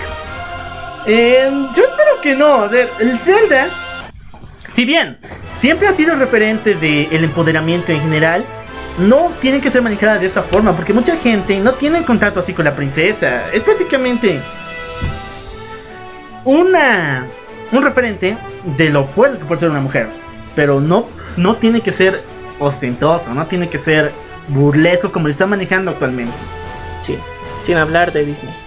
Ay, no. Así que chicos, ¿qué opinan ustedes? Eh, Zelda merece obviamente su lugar, pero tenemos mucho miedo de que lo manejen mal como lo está haciendo otras, otras compañías. Vamos a finalizar con el tráiler del remake de Final Fantasy VII. Fenomenal. Papu, papu, este es el juego del año. Es increíble ver que todo ese fan, todo ese amor que teníamos por Final Fantasy ha vuelto para este super mega remake. Es, mira, si te pones en perspectiva, si ya se están haciendo remakes de varios, bueno, ya tenemos los de Resident Evil, y estamos viendo los de Final Fantasy, eh, bueno, se están, se están rumorando otros de Dead Space igual, así que todo esto nos muestra que estamos yendo en pro de hacer remakes o de recuperar esas viejas historias con esos gráficos antiguos y modernizarlo. El único problema que encuentro a esta lógica es que cada año salen mejores gráficos. Ahora, cada año no puedes sacar un remake. Y ese es un problema es un problema gigantesco que yo veo que a largo plazo puede, puede de alguna forma generar dificultades para cualquier empresa de que se encargue de videojuegos. Porque en menos de 5 años la tecnología da un salto gigantesco. Porque en 5 años del 4K pasamos al 8K y ahora hay más de 128 megapíxeles por segundo. Así que... Chicos, tienen que ser buenos con los remakes. Sé que últimamente todo es remake, ¿no? Resident Evil se viene lo de Final Fantasy y seguro va a haber más contra Golden Eye, tantos juegazos que pueden hacer el remake con los gráficos actuales. Pero esos tienen que tener sustancia, no solamente sacar lo mismo que teníamos en esos tiempos y con nuevos gráficos. No, tienen que tener sustancia, tienen que tener por qué rayos podemos jugarlo en una consola de última generación. Y bueno, yo creo que los que sí han sido bastante bien justificados han sido los de Resident Evil, porque han sido un remake chingón bien hecho, con los gráficos más chingones y con novedades de la consola, porque puedes jugar ahora en línea, con nuevo concepto del mapa. Y aparte con nuevos sonidos, con... Y la VR de paso. La, VR, es uh. otro level. Así que, digamos, ese tipo de remakes son coherentes. Pero si haces un remake de solamente el re-rasterizado de la imagen y ya no, no jala, no jala del todo. bueno, yo me juego la cabeza. Final Fantasy va a ser chingón, pero así con ganas. Y obviamente que va a estar en la cartelera de juegos que tiene que jugar el Loco Bueno, con eso finalizamos las noticias del mundo gamer y pasamos al mundo normal.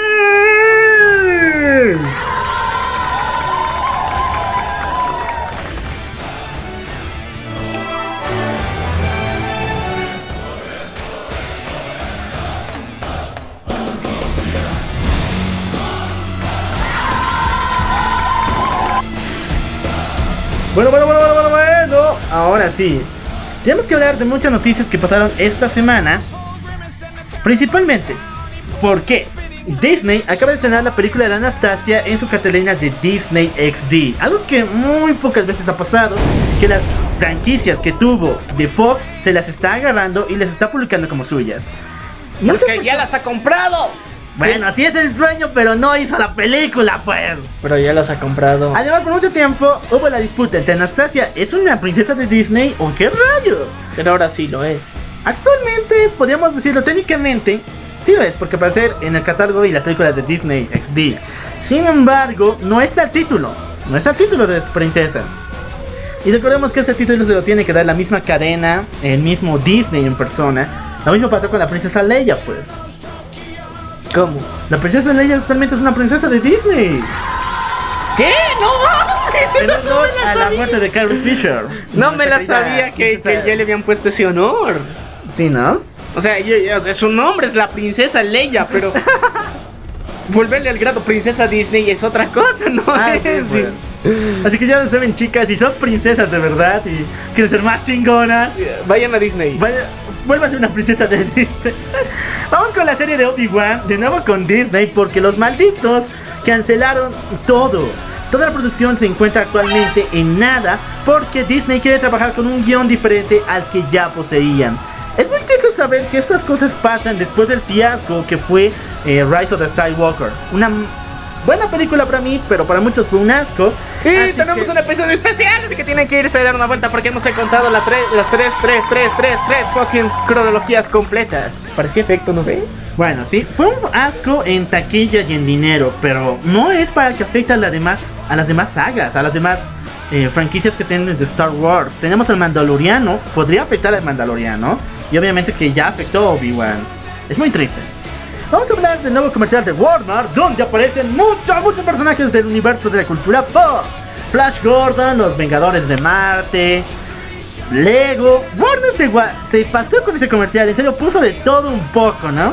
Y valió la pena. Es que, también. es que Walmart en serio se, la, se las juega. Se las juega. Ya lo había hecho anteriormente, pero en esta segunda ocasión, eh, la forma en la que hicieron las referencias, el CGI que pusieron, todo está súper chingón. Y en serio que hay que agradecer que personas se den cuenta de que sí, hay muchas personas en el mundo que somos fans de esos personajes. Y utilizarlo para que compremos más en tu tienda va a funcionar. No, en serio, qué malo. o sea, esa, esa parte sonó medio feo, muy, muy cutre. Muy cutre, pero es que es la verdad. ¿Qué le podemos hacer? Y bueno, con esto finalizan. No, falta, falta, falta, falta, falta. Una muy importante. ¡Au! A ver, dime, dime, dime. Esta semana se estrenó la segunda parte de la última temporada de BoJack Horseman. ¡Eso! ¿Cuál es eso, pendejo? Ha terminado. Pero yo digo que es buena. O sea, ya, pero ha terminado, men, ha terminado. Imagínate cuánto tiempo hemos estado viendo esta querida, querida serie. Por no decir otras cosas. Porque es que tiene, tienes un amor-odio. Al menos en lo personal tienes un amor-odio. Porque los personajes son geniales. Son divertidos. Bueno, tenemos referencias al universo de Thor incluso en todo esto. Así que... El final. El final. El final de una temporada. El final de una era. El final del primer dibujo animado para adultos que sacó Netflix y que fue un éxito. Cierra con broche de oro. Y bueno, vivimos un increíble y emotivo final. Los cerró, algunos los dejó con un sabor medio agridulce, pero en general fue muy chingón.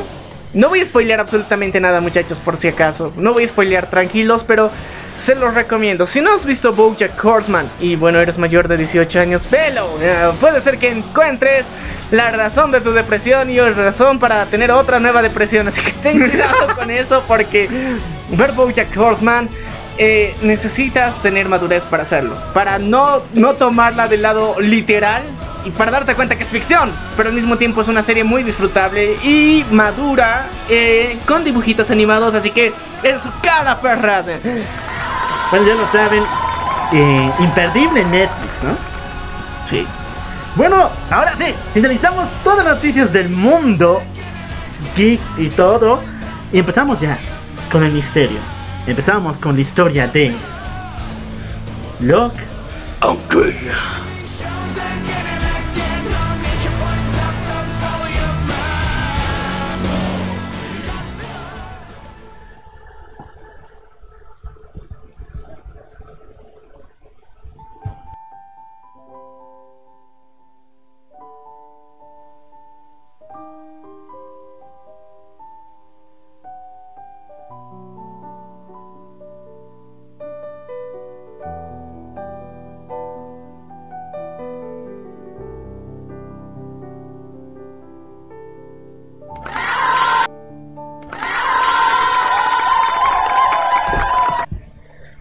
Hace mucho, mucho tiempo existía una dimensión de dolor, de sufrimiento. Era un lugar tan perdido en el tiempo, donde los peores sentimientos como el odio, la muerte, la venganza se encontraban. Era un lugar tan abandonado que fue encerrado en una puerta oscura en lo más profundo de una caverna. Este mundo fue llamado el mundo de las sombras y la puerta fue llamada la puerta oscura. En esos tiempos, hablamos de 1786, inició lo que se conoce como la Guerra Civil Americana. Una familia llamada la familia Locke había heredado de sus antepasados una enorme mansión con muchas puertas diferentes. Puertas extrañas que no tenían ni un origen ni tampoco una salida. Cada puerta era diferente. Sin embargo, los niños veían que en las cerraduras habían muchas formas. Calaveras, hadas, monstruos. Cada una de ellas, estas puertas y cerraduras, eran diferentes. Esta familia tuvo que atravesar lo peor, porque en esos tiempos los Locke apoyaban a la revolución, apoyaban a los colonos que querían deshacerse de los británicos para construir su propio país. Sin embargo, el enemigo los encontró. El hermano mayor, Joshua, tuvo que huir para alertar a sus compañeros de que el enemigo ya los había encontrado. Sin embargo, la tragedia lo acompañaría a él. Sin embargo, también, dentro de la casa Locke, los británicos encontraron a la familia. Tomaron a los padres y los pusieron en una horca, esperando un destino completamente fatal. El padre, el señor Locke, le dijo a su hijo Benjamin que llevara a una cabra que ellos habían vendido a una persona para tener algo más de dinero y puedan sobrevivir. Le pidió que siempre cuide de su hermana, Miranda. Que se cuiden ambos, porque este mundo es duro y cruel. Y enfrente de sus ojos, mataron a los dos padres. Ellos bajaron una colina hacia una caverna subterránea que estaba a filo del océano, casi en una cueva inundada. Ahí estaba el contacto, ahí estaba el comprador de la cabra. Ahí se encontraba el resto de los rebeldes, ese grupo al cual su hermano mayor Joshua pertenecía, los malditos por los cuales sus padres habían muerto, ya que los británicos sentenciaron a sus padres a la horca solamente por defender a estos rebeldes, por no decirles dónde estaban. Ben fue llenado de ira, con un dolor muy fuerte porque descubrió que su hermano había fallecido en esa cueva. Algo había pasado, y lo que pasó fue que alguien abrió la puerta oscura.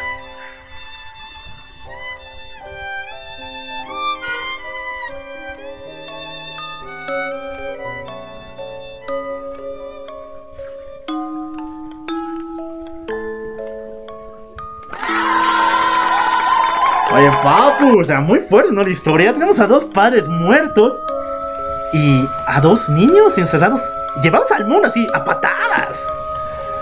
Ay, bueno, las guerras son así, así que muchachos, dejen de pedir tercera guerra mundial, ¿o no? Así, no dejen de pedir la tercera guerra. Vamos a lo mismo. Así que, chicos, prepárense, vayan por la cabrita, vayan por sus cabras, porque va a llegar la tercera guerra mundial. Cuidado, cuidado. Sí, tengan cuidado, porque en serio, hay, hay muchas personas que son muy, muy, muy, muy, muy, muy, muy, muy desinformadas, que eh, eso sí, es un punto de ignorancia que tal vez no han tenido el tiempo de leerse un poquito de la historia del universo, del mundo universal, la historia universal. Las guerras no son chiste, en serio, son muy jodidamente fregadas. Y sé que porque en esta época y en los últimos 20 años en gran parte de Latinoamérica no hemos podido, no hemos vivido ningún tipo de guerra así tan agresivo, excepto en México que tienen esos atracadores que están, ¿qué se llaman? Los cárteles. Los cárteles y los narcotraficantes, ellos han vivido situaciones parecidas, pero eso no es nada comparado cuando es una guerra efectivamente real. Así que muchachos, las guerras son muy jodidas. Bueno, sigamos con la historia. Ben, al descubrir que su hermano murió, quiere saber el por qué. ¿Qué rayos pasó en esta cueva? Bueno, el general a cargo, mejor dicho, capitán, le cuenta que trataron de abrir una puerta negra que se encontraba al fondo de la cueva. Sin embargo, cuando abrieron la puerta, algo oscuro salió de ella, algo que atrapó a uno de los soldados. Hablamos del cadete Harold, el cual se volvió completamente loco, desquiciado, que empezó a matar a todos sus compañeros. Hasta tal punto en que tuvieron que amordazarlo y encadenarlo. Ben descubre que Han sigue vivo. Han está encadenado. Y ahora, se pregunta qué rayos hay en esa puerta. Cuando Ben ve el interior de la puerta puede observar la maldad. Puede observar seres de un mundo oscuro del cual ya habíamos hablado. Pero es tan fuerte que incluso un poquito de estos seres ingresa y atraviesa la puerta. Y de paso toma cautiva a la cabra. Ahí vemos que la cabra se vuelve en Satán, ¿no? Bla, bla, bla. ¿Por qué le aplaudes a la cabra? Eh, es un Ah, no, sacrificio. Entonces, ¿cómo le pongo? Lo mató a la cabra. En serio, una cabra satánica está a punto de matar a los chicos por el poder de la puerta. Así que no hay otra más que darle un buen balazo. ¡Pum! Ahí está. Lo importante es saber qué rayos hay en esa puerta y cómo impedir que las cosas de ahí salgan. Ben se dedica día y noche para descubrir la verdad, así que empieza a forjar una cerradura. Sin embargo, ninguna cerradura hecha de metal ordinario puede cerrar esa puerta. Cada vez se ingresan más seres oscuros, así que tienen que cerrar la puerta una y otra vez. ¿Qué puede parar esta maldición? Ahí es cuando Ben escucha que los restos de estos seres parecidos a demonios oscuros, cuando no capturan a un cuerpo humano al cual adherirse, se vuelven una especie de metal, una especie de babosa metálica en el suelo. Pero este metal está vivo. ¿Saben por qué? Porque empieza a susurrar cosas. Empieza a ver dentro de tu alma. Por lo cual Ben llama a este metal el metal susurrante. A Ben se le ocurre una gran idea. Piensa forjar un candado con este metal. El mismísimo metal demoníaco para cerrar la puerta oscura. Y lo logra. Chicos, lo logra. Bravo Ben, en serio, eres un héroe, papu, ¿no? Pero es peligroso. No, pero se necesitaba un metal especial para cerrar la puerta oscura. Sí. Y el metal demoníaco, el metal susurrante funcionaba. Pero es susurrante, menos. Es, es como el, el pinche anillo de poder del Señor de los Anillos. Así que esta cosa puede, tiene voluntad, como lo decía ahí. Y bueno, pues si tiene voluntad, te puede boicotear. Exactamente, chicos. Jugar con las cerraduras y con el metal susurrante no es ninguna broma. Y pasaron mucho tiempo después, cuando en los años de los pioneros, en los 1800, una nueva familia, descendientes de Ben, se instala en la familia y empieza a averiguar que de la nada las niñas pequeñas descubren llaves por todas partes. Pero estas llaves son un poco diferentes a las llaves comunes, ya que estas llaves son mágicas. Estas llaves pueden abrir las puertas escondidas dentro de la Love House, la casa de Ben y su familia, la cual tenía puertas extrañas. Estas puertas se pueden abrir por medio de las llaves. Ok. Pero ¿qué especial tienen estas llaves? Oh chicos, estas llaves tienen muchos poderes mágicos. En, los- en la pequeña historia de los pioneros, vemos que existe la llave de los gigantes, la llave de la gente pequeña, la cual permite tener una especie de castillo donde pueden ver cómo la super... eh, los propietarios de la Love House se mueven a través de esa casa de muñecas. Otra, la llave de los gigantes, que puede volver gigante cualquier cosa. Hablaste de la llave de los gigantes y lo repetiste dos veces. No, dije la llave de los pequeños. No, dijiste la llave de los gigantes. Bueno, bueno, bueno, volvamos al punto. La llave de los pequeños te permite ver a tu familia moverse a través de una casa de muñecas. La llave de los gigantes te vuelve gigantesco, mamadísimo, hijo de tu... Eso te vuelve la llave de los Estoy mamadísimo. Ah, Así puedes decir eso literalmente gracias a esta increíble llave. Pero la mejor llave de todas es la abrecabezas, ya que esta llave permite abrir el subconsciente de las personas y retirar malos pensamientos, recuerdos malos, memorias o incluso demonios que se hospedan dentro del alma de una persona. Es increíble la abrecabezas. Sin embargo, las chicas descubrieron algo fuera de lo común. Una llave forjada por el mismísimo Ben. Porque Ben no era un pan de Dios. Ese maldito sabía que había algo detrás de la puerta y quería su poder. Así que creó algo para abrir la cerradura que cerró la puerta oscura. Descubrimos la llave Omega. Esta llave es la única que puede abrir la puerta oscura y traer todo el mal que existe detrás de ella. Aquí viene una historia muy triste. Muy triste. ¿Por qué? En esta época de los pioneros con esta nueva familia, el padre tiene a un niño el cual tiene muchos ataques epilépticos, tan fuertes que incluso su vida está en riesgo. Así que, con medio de la llave de la luna que le permite literalmente abrir la luna y llevarlo a una especie de limbo entre la vida y la muerte, decide dejar a su hijo ahí para que viva en paz sin dolor alguno. O sea, es las cosas que hace un padre, ¿no? Es lo que un hombre hace. Pero con magia. Con magia. Imagínate abrir la luna, cuate, la luna. O sea, él sí podía cumplir de yo te llevaré a la luna o yo te traeré la La luna hasta ti. O sea, las canciones románticas están inspiradas en él. Ah, Exactamente, bien dicho. Bravo a los señores Luke por hacer esa, ese sueño hecho realidad. Pasó mucho tiempo, ingresamos a los años 30. En los tiempos de la magia, la Gran Depresión en Estados Unidos, muchos mafiosos ingresaban a tu casa y prácticamente te o bien te tiraban un tiro o te violaban. ¿Por qué razón? Estos tipos querían esa casa para hospedarse y alejarse y ocultarse de los policías. Lo mismo pasa con la casa Loke, con la enorme casa de las llaves. Porque son unos mafiosos ingresan, golpean al dueño, golpean a las mujeres y quieren violarlas. Sin embargo, los Loke son otro tema aparte, porque cuando ellas, las señoras de la casa, se ponen de acuerdo, empiezan a sacar las llaves mágicas. Y al abrir las puertas, aquí empieza el quilombo, aquí empieza la pesadilla para estos maleantes.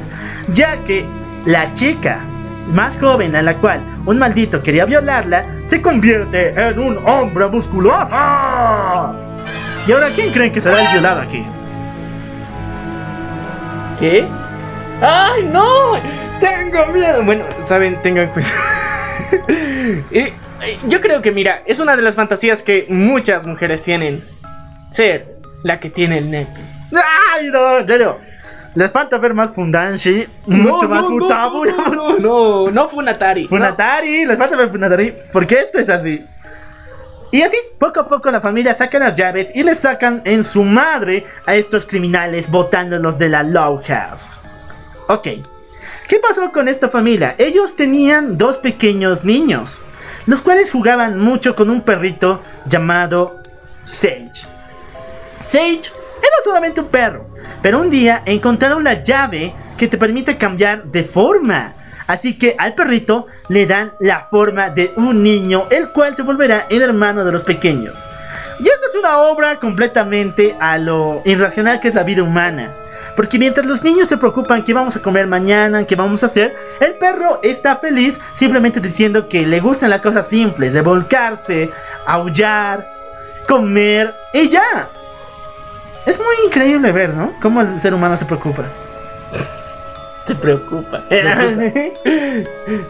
Pero, mira, eh, estamos viendo que en un mundo con magia, en un mundo... Y bueno, hay que aclarar algo, algo muy importante que te has olvidado todo este tiempo. Ya. Toda esta historia está sucediendo en un lugar específico.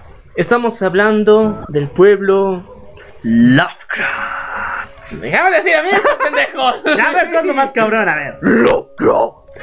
Así que muchachos, estamos contando la historia de un pueblo llamado Lovecraft, donde tenemos la K-House, una, una casa que ha sido heredada y por durante generaciones ha albergado a la familia Luke, la cual está encargada de...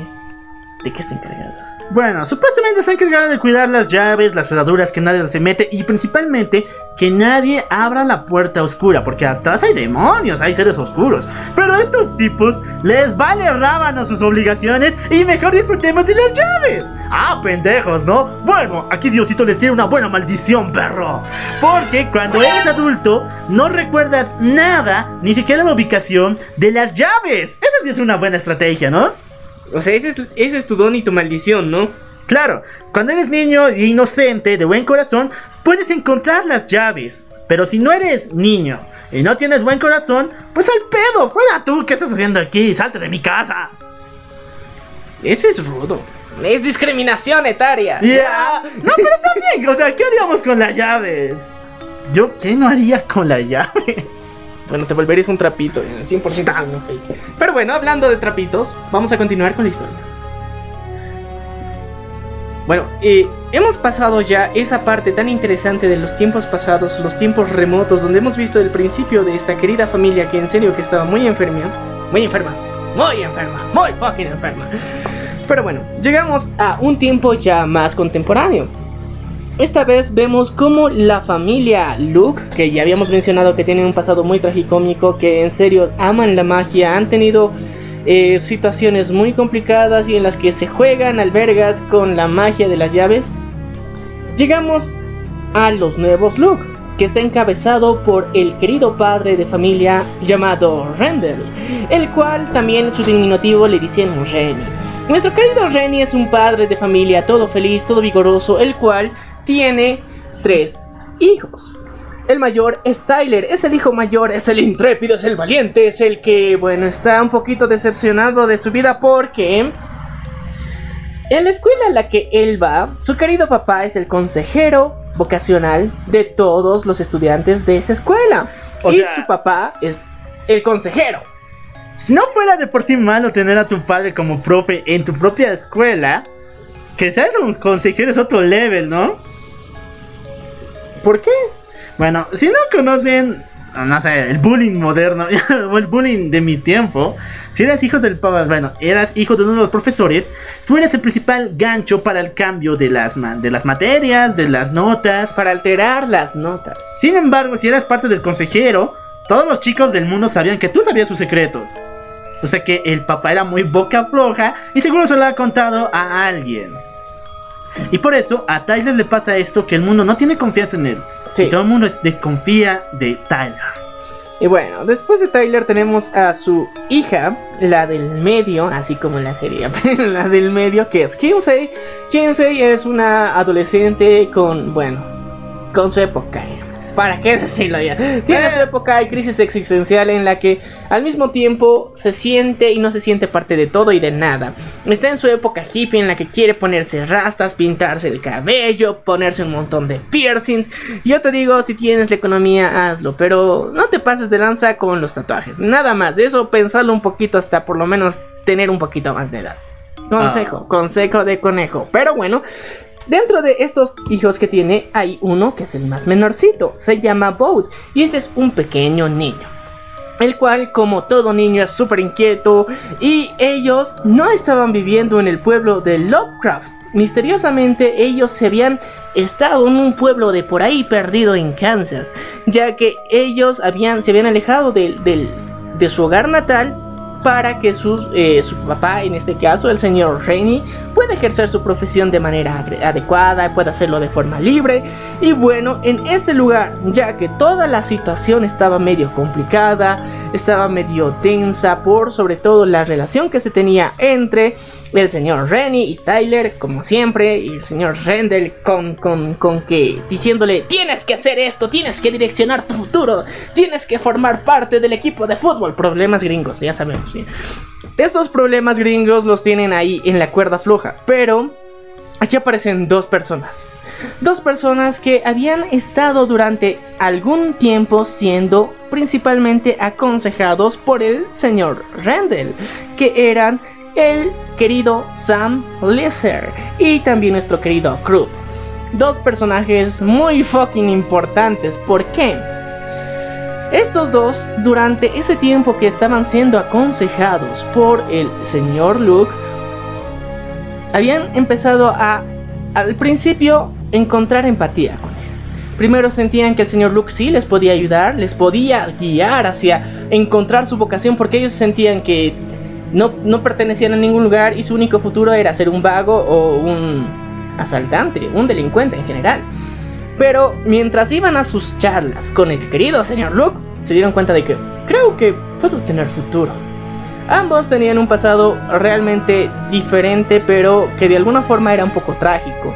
Sobre todo Sam, el cual eh, había sido muchas veces golpeado por su padrastro y que su eh, madre en ningún momento y le bargue, bargue- le, valía, le valía un porrazo que su hijo llegue a estudiar o llegue incluso a la universidad, porque era de... Este, este boludo va a llegar a la universidad, así lo trataba, así lo trataba al pobre Sam. Pero bueno, nuestro querido Samuel estaba buscando otros horizontes, pero en todo esto de repente empieza a escuchar voces.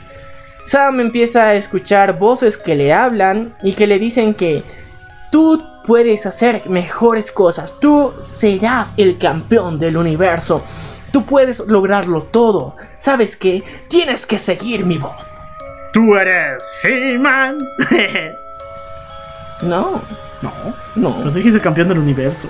campeón del universo, pero de las sombras, pendejo. ¡Oh! Ahí está el detalle, muchachos, porque todo empieza así. Nuestro querido Sam, poco a poco, hay una vocecita, es como su pepito grillo maligno, el cual le va seduciendo, le va conquistando con la voz, le va diciendo, y mientras tanto Sam a esta voz la menciona como si fuera un dios.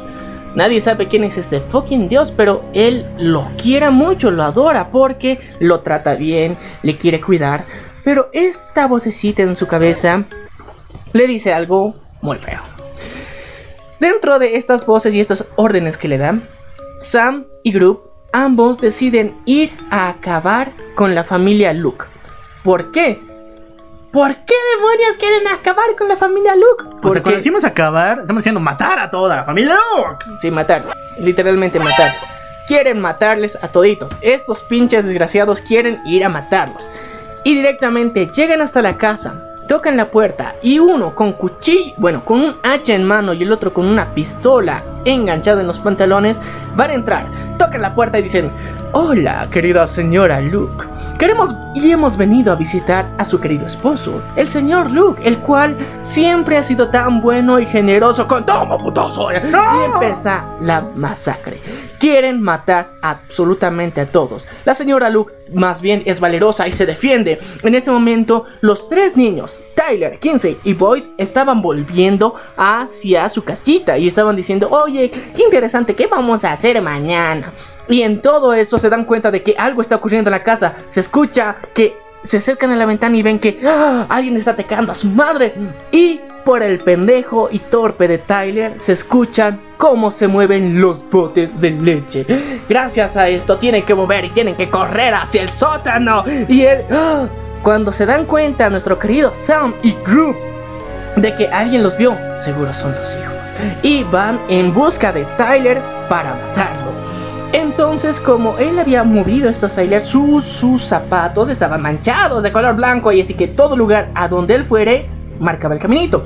Pero él al darse cuenta de esto, manda a que sus hermanos, Kinsey y, y Bot, el menorcito, suban por una escalera hacia el tejado para esconderse detrás de la chimenea que estaba en el techo donde sale todo el humito por ahí. Ahí se escondieron. Y mientras tanto, Tyler se escondió en el sótano para sorprender y darle un super putazo con ladrillo a Sam. En este momento todo parecía que estaba bajo control, pero mientras tanto Groove estaba junto a la señora Luke y en ese momento aparece el señor Rentel Luke, el cual quiere darles putazos. Y ambos empiezan, bueno, una pelea muy, muy agresiva en la cual ambos mueren. La tragedia ha consumido a la familia Luke. El putazo que le ha dado Sam, bueno, que le han dado a Sam, Fatality. lo ha dejado completamente desfigurado, pero lo han mandado a la cárcel.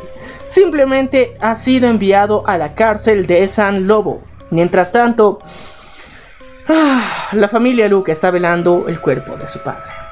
Mientras terminan de velar este cuerpo, deciden que, bueno, la situación en esta ciudad no nos ha ido nada bien. Se ha tornado bastante peligrosa porque eh, es una macana, o sea, literalmente nos han venido a matar a propósito a nosotros, a señalar a nosotros y nos querían deshacer a nosotros.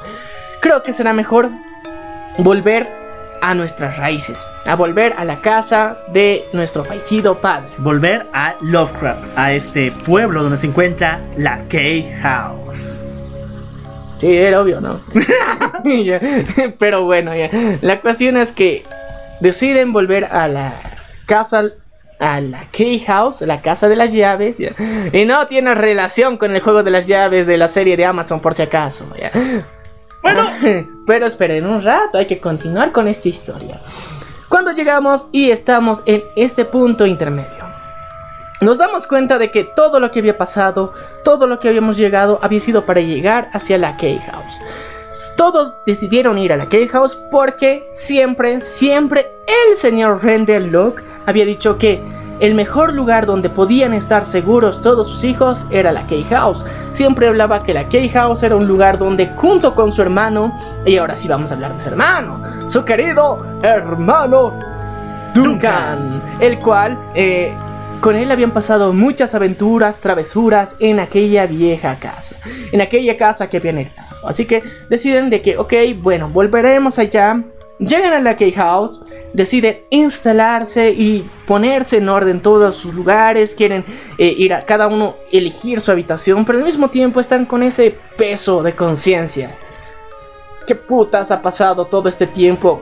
En menos de tres meses se murió su papá, se tuvieron que mudar, van a empezar una escuela nueva, no saben cuál va a ser su fucking futuro. Todo esto a una familia realmente joven. Y ahora como ya teníamos todo el antecedente de cuál era la Key House y todos sus poderes mágicos, ahora sí se vienen los récords. Los chicos descubren muchas llaves, pero gracias al más joven de ellos. Boat. Así que Boat es el principal actor dentro de toda esta, bueno, de toda el, el, el cómic que nos está mostrando aquí. Boat es el niño típico curioso que está súper inquieto, que quiere hacer todo, que quiere moverse por todo lugar y no hagas eso porque suenan como gemitos cuando lo escuchas. No, pero escuchan así es, ¿a dónde vamos? ¿A dónde vamos?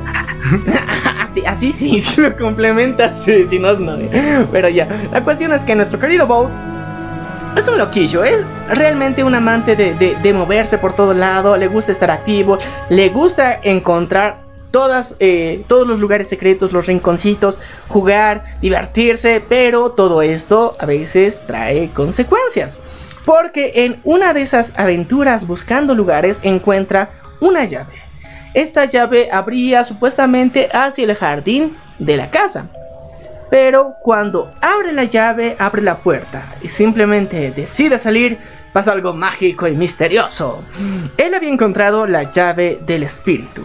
La llave del espíritu es aquella que cuando la quieres traspasar, simplemente tu espíritu sale al otro lado y tu cuerpo se queda en el otro lado. O sea que cuando quieres pasar de la casa al jardín, tu espíritu sale al jardín, pero tu cuerpo se queda en la casa. Así que es como cuando se divide, haces un desdoblamiento de tu cuerpo, eso pasa con la llave del espíritu. Y eso es el primer descubrimiento de nuestro querido Bot. Se da cuenta de que la llave del espíritu puede hacer que él se vaya de su cuerpo y vaya a espiar a todos sus hermanos de la casa y decir cada uno qué, estás, qué estará haciendo. Y él es consciente cuando vuelve a su cuerpo de todo lo que ha visto.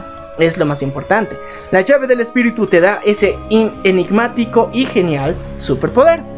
Así que gracias a esto pueden darse cuenta y pueden buscar que realmente su familia se encontraba super sad.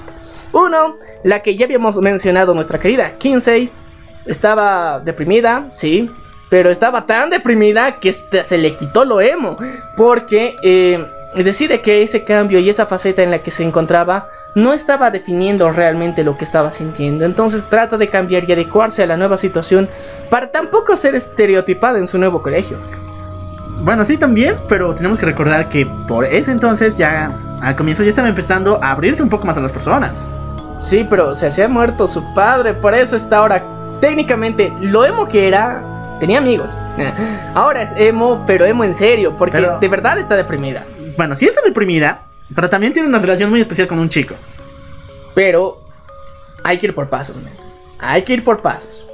Yo creo que este, es- este men, señor spoiler, se adelanta mucho. bueno. Nuestro querida Kinsey está ya en su etapa de super depresión porque su papá se ha muerto, ella no ha sabido qué hacer y realmente ella no ha hecho nada más que taparle la boca a su, a su hermanito Bot para que no grite y no haga ningún ruido para mantenerse a salvo. Ella se siente que ha sido una completa inútil porque no ha ayudado en absoluto en nada para que eh, Sam y Krupp eh, hagan de las suyas y logren matar a su papá. Entonces ella se siente super sad. Mientras tanto, eh, bueno, el Tyler, que bueno, de alguna forma fue el héroe que destruyó y desfiguró la, la cara a Sam, em, se siente igual mal porque la última vez que había hablado con su padre había sido una discusión. Entonces él se sentía que para que haber sido la última vez que ha hablado, él había fallado como hijo por completo. Toda esta crisis existencial que están teniendo estos muchachos al mismo tiempo que su madre, su madre que después de todo este trance que había sufrido, de quedarse sola, de ver casi muerto por culpa de Group, por culpa de Sam, está en una depresión en la que se ha refugiado en el alcoholismo. Esta señora no puede pasar una hora sin tomar un buen trago y se la pasa consumiendo trago todo el día, diferentes tipos de trago obviamente, porque obviamente son los Luke, tienen su mansión, pueden darse el lujo de tomar cualquier trago. Pero la situación está muy complicada, pero Sam sigue siendo un pichín. Pero mientras tanto nos tenemos que teletransportar a otro lado de la isla y más allá. Porque, como lo dijimos, nuestro querido Sam está en la cárcel. Está en la cárcel de San Lobo. Él se encuentra ahí. Pero extrañamente le gusta hablar con el retrete. ¿Y estas de qué demonios? Se gusta drogarse, ¿ya? Porque, dato curioso, los gases y las flatulencias de los seres humanos pueden drogarte. No lo intenten en casa, ¿ya? Pero la cuestión es que no, él no le gusta y no tiene este fetiche, ni tampoco le gusta drogarse, sí. Simplemente él, a través del agua que está ahí, se contacta con una persona o con un espíritu. Y ese es el misterio, porque su querido Dios, el cual le había comunicado y le había obligado a que a un tiempo después, digamos, tenga que, bueno, a tiempo atrás, tenga que matar al, al señor Rendell, le estaba diciendo de que, oye muchacho, tienes que terminar tu trabajo, tienes que ir a matar a los, a los, a los Luke. Y bueno, él dijo, pero estoy aquí adentro, man, no puedo salir. Yo te ayudaré. Yo te ayudaré, solo tienes que esperar. Está bien, Dios, te acepto, lo voy a hacer. Y bueno, extrañamente, luego de eso, en el otro lado, ya en la casa Kay, bueno, en la casa de las llaves, en la Key House, perdón por decirlo tantas veces, pero en la Key House, nuestro querido Boat estaba feliz, estaba tranquilito así, pero pues, entre encontrar la llave, entre dar esos viajes, curiosamente hay una especie de pozo cerquita de la casa. En este pozo ha escuchado que parece que hay una voz y a veces siente que hay alguien que lo está viendo desde ahí. Es un niño todo curiosín y él decide ir. Se acerca hasta este pozo y la llave estaba en la puertita ahí, alojadita, una llavecita. Abre la puerta, entra hacia este lugar y simplemente dice, hola, soy Buddy. soy Bud. Y... Alguien me llamó y de repente una voz misteriosa le empieza a susurrar. Hola, Bud. Bienvenido al pozo. Quiero contarte un cuento. Ya, entiendo. La cuestión es que hay una voz que le está hablando desde este pozo y le dice que está atrapado ahí y que por favor le pueda ayudar. Esta voz le empieza a pedir cosas. Entonces Bot dice, ok, hay una persona atrapada ahí, quiero ayudarle. Entonces le empieza a llevar alimento y extrañamente le pide unas tijeras, un espejo y otras cosas súper raras. Y él dice, "Mm, bueno, si está atrapado en el pozo no creo que pueda hacer nada. Tal vez se quiere distraer o quiere hacer alguna manualidad. Ok. Vuelve a su casa, lleva las cosas que le ha pedido y así cada día, durante unos 5 días va empezando a darle alimento, le va pasando algunas cositas. Pero, mágicamente, todo lo que pone en ese pozo llega hasta la cárcel de San Lobo, donde Sam, esa voz, ese dios al que él alababa, del inodoro le hace aparecer unas tijeras, un espejo y le dice, aquí tienes lo necesario para escapar de la cárcel. Y bueno, Sam, todo obediente, espera tranquilamente a que el guardia de su ronda final. De la nada lo agarra a tijeretazos y no como lesbiana, sino con tijeras de verdad. Así que tengan cuidado con Sam. Y bueno, Sam así logra liberarse de la cárcel, logra salir libre, logra escapar. Una vez que está afuera, tiene que buscar cada vez charcos de agua para comunicarse con su dios. Es el dios de los miados. Tengan cuidado. Pero bueno, Sam, por lugar que pasa, lugar que deja moribundo y lugar donde hay asesinatos. Desde su salida de la cárcel de San Lobo, pasa por un- una parada de autobuses, pasa por un viaje, por una lavandería donde se cambia la ropa y donde roba las cosas, pero al mismo tiempo mata a los dueños, pasa por una estación de buses donde mata al chofer e incendia el bus para matar a todos los pasajeros y luego se roba un barco y mata al barquero. Todo con el fin de llegar hasta el pueblo de Lovecraft. Está llegando al pueblo de Lovecraft, se da cuenta de que ahí está su destino, él tiene que llegar ahí para cumplir lo que su dios anhelado le ha dicho y le ha ordenado. Llega Lovecraft, se busca enterar de dónde demonios será la casa Lovecraft, quién, quiénes la habitarán y se da cuenta de que, ok, Tyler, te tengo en la mira. Tú me hiciste esta jeta tan fea. Tú fuiste el culpable, tú fuiste el responsable. Así que va detrás de Tyler. Y bueno, en un ataque muy extraño y muy loquito, Sam vuelve a atacar a los Luke. Y esta vez estaba en busca de unas llaves. Porque su dios, su fabuloso dios de los miados, le había dicho que tienes que encontrar las llaves.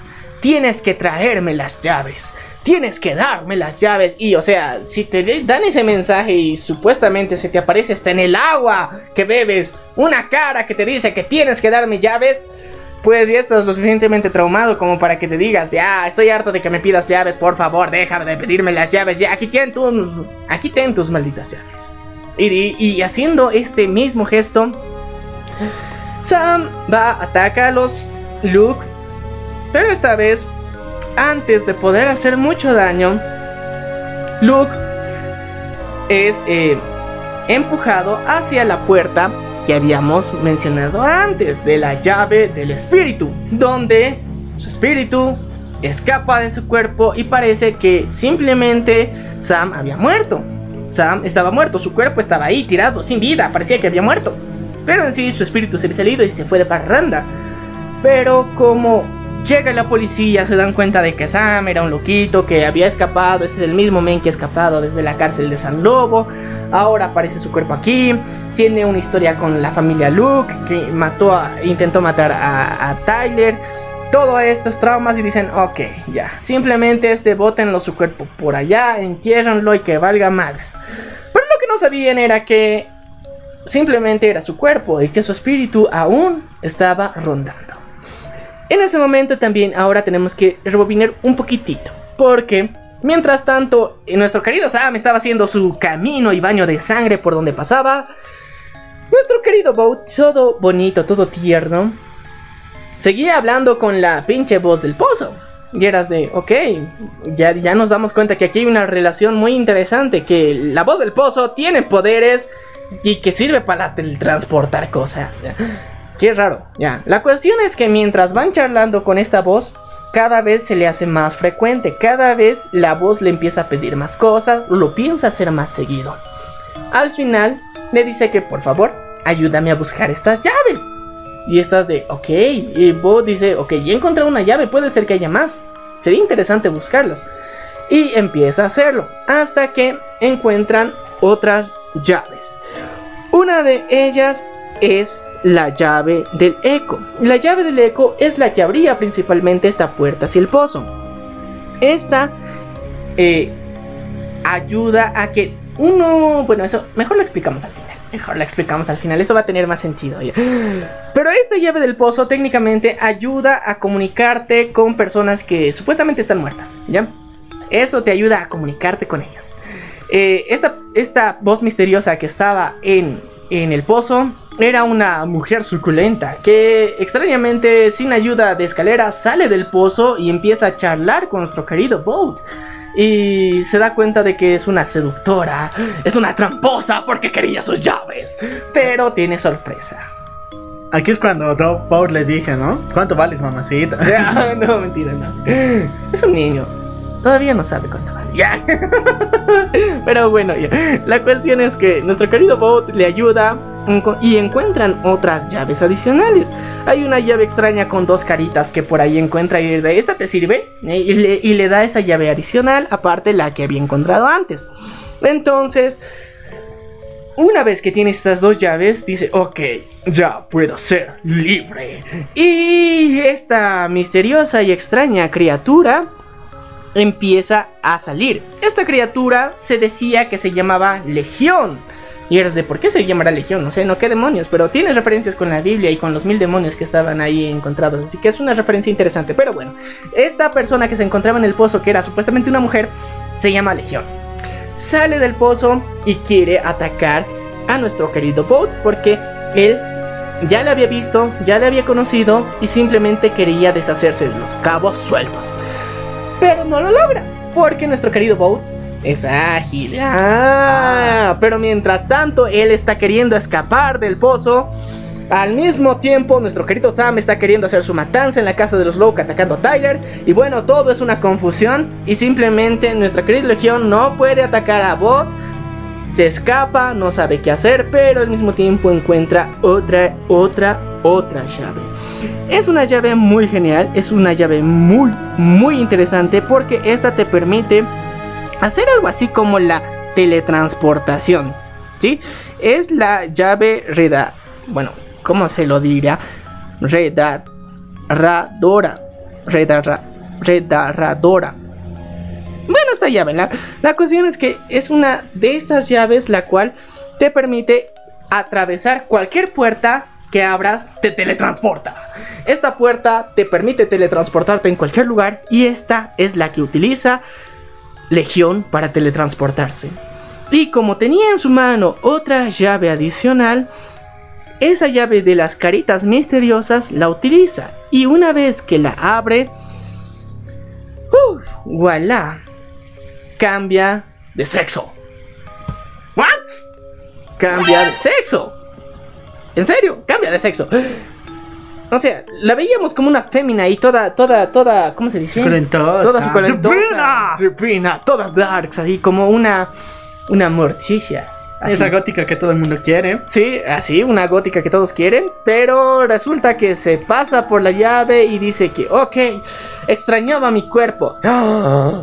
Eras de, ay no, ay no, ya. No era mujer todo el tiempo, y bueno. Legión se transforma en un nuevo personaje. Este se llama Zack. Este dice que se llama Zack. Pero, ¿se llama Zack? Ahí la duda, vamos a continuar con la historia más adelante y vamos a decir qué realmente pasó aquí. Pero bueno, ya nos dimos cuenta de que uno, nuestro querido Sam se perdió su alma, pero su cuerpo ya fue enterrado. También nuestro querido Tyler lo venció, todos estamos bien, pero aquí aparece el querido Legión que se convirtió en Zack, que era una morra suculenta, pero es en sí un trapito, el cual se ha convertido en un jovencillo muy atractivo que supuestamente va a la secundaria. Bueno, eh, él llega hacia el pueblo y a una misteriosa eh, docente, parte de la administración del colegio, la amenaza y le dice que tienes que meterme al colegio y desde ahora en adelante me llamo Zack. Y no entiendes un carajo de por qué le dice esto, pero ok, ok. Voy a meterte en el colegio y desde ahora te llamas Zack. Pero mucho le confunde con que se llama Luke. Y estás de, eres Zack Luke, eres Zack Luke. Pero bueno, nuestro querido Zack está hasta la madre de que le digan Luke y cada vez que le dice le da una putiza a esta mujer. Y esta mujer le dice, "Oh, por Dios, ya no me maltrates. Esta mujer lastimosamente tenía un hijo que tenía unos problemas eh, mentales al cual tenía que cuidar todo el Era tiempo. un chico con autismo. Sí, Y también tenía autitos. ¿sí? Pero bueno. Después hablamos de ese niño. Bueno, después especial. es muy especial y muy importante también. Bueno, este querido niño estaba ahí jugando y él pensaba que no tenía nada en absoluto que ver, pero bueno. Nuestro querido Zack tiene a su querida Milf a la que soborna, maltrata y hace todo lo que quieras. Y al mismo tiempo se va convirtiendo en el mejor amigo de Tyler Luke, el hijo mayor. El mayor, ahí tiene un nuevo amigo llamado Luke. Así empieza esta parte de la historia misteriosa en donde nos damos cuenta poco a poco que Zack, bueno, primeramente Legión, luego Trapito expuesto Zack, luego que supuestamente se llama Luke y que misteriosamente cuando ya está en el colegio, uno de los profesores más viejitos, más antiguos, conocido como el profesor de dramaturgia, lo reconoce y eras de Yo te conozco a ti, perro. Bueno, bueno, mentira, no, solamente lo sospecha y lo dice de voces para adentro y lo mira y de "Ah, Ese se parece a Luke. A Luke. ¿En serio? Pero eso fue hace más de 25 años, o sea, ¿qué, qué, estaría haciendo aquí? Ah, cierto, está acompañando a la familia Luke. Puede ser que sea una reencarnación de los viejos amigos que ahora tienen que hacer su apoyo moral a Tyler una vez que ya ha muerto su papá. Y él, o sea, con todas las buenas expectativas de que todo lo que ha pasado, digamos, de que este es un alma caritativa que ha renacido y, demás madres, Zack se da cuenta de que, ok, esa persona me ha reconocido. Nadie me puede reconocer. Y va atrás el viejito. Utiliza la pinche llave de las puertas. Se teletransporta hasta su baño y con un golpe artero va a matar al viejito en la bañera. Yo te digo, eso no se hace. Eso no se hace. En una bañera. O sea, ese es el momento que estás menos desprevenido. Aún así. Aún así. El. Bueno. El profesor. Llamado Joe Ridgway. Fue el profesor de teatro en su momento. Agarra un vaso y le da un severo putazo en su cara. El cual le deja una pequeña cortadita. Pero bueno, Zack tenía una puta arma y lo dispara y dispara y dispara. Así que bueno, adiós querido profesor, Fatality. te extrañaremos. La escuela pasa luto. La escuela pasa un severo luto porque ha perdido uno de sus profesores más antiguos, uno que contemplaba más la historia, uno de los que era considerado muy amable y que de alguna forma eh, querían muchos estudiantes.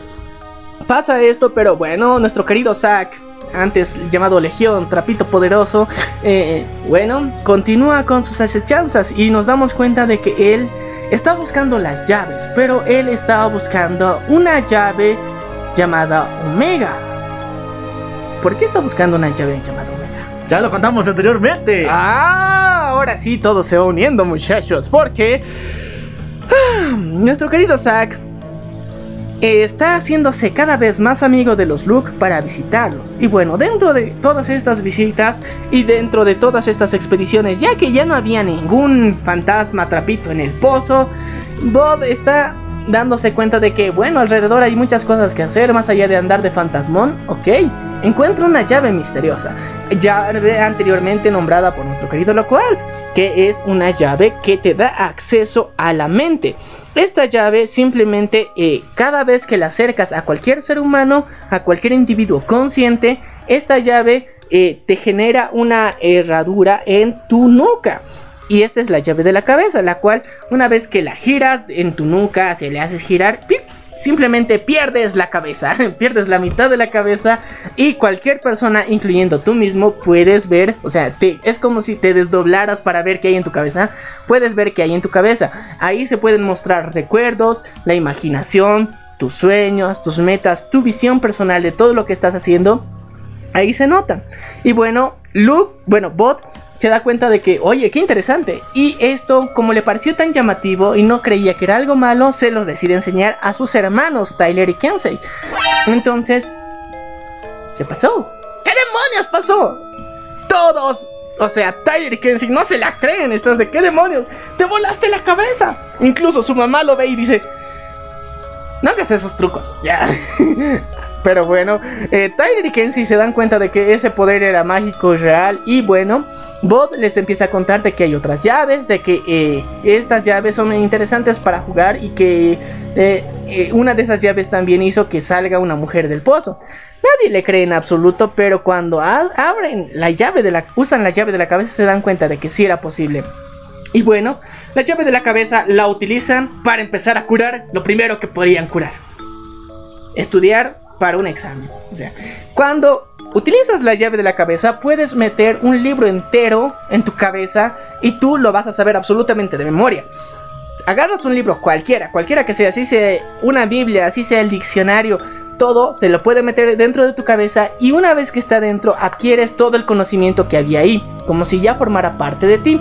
Al mismo tiempo, todas las cosas e ideas y pensamientos que tienen forma en tu cabeza, los puedes quitar de tu propia cabeza. Y esto es para lo que es usado. Entonces, nuestro querido Tyler decide que, ok, yo voy a ser un crack. Mañana tengo un examen del cual no he leído absolutamente nada. A ver, vamos a ver si se puede meter este libro. Y dice, ok, me voy a encajar este librajo ahí. Y se lo encaja, da un excelente examen. Y luego le dan más tarea que es para el subsiguiente día. Y dice, ok, ok, profesora, lo voy a hacer tan genial que usted se va a sorprender. Y luego dice, va a su casa y se va a meter otros dos libros para ese siguiente examen. Y sus amigos del, del colegio, bueno, se van preguntando de cómo demonios este boludo empezó a ser tan inteligente. Si este hasta le costaba estudiar, hasta le costaba mantenerse despierto para leer. Y ahora se la sabe. Entonces él, como típico adolescente, quiere presumir. Quiere decir, yo soy el más crack. Les voy a revelar mi secreto porque son mis bros. Entonces, ah, bueno, ah, aquí entra Luke, que era, bueno, ya un amigo eh, ¿cómo se dice? recurrente de Tyler, con el cual ya se los había visto juntos más de una vez, caminaban, se acompañaban a casa, comían, hacían chistes de negros y, y otras cosas así.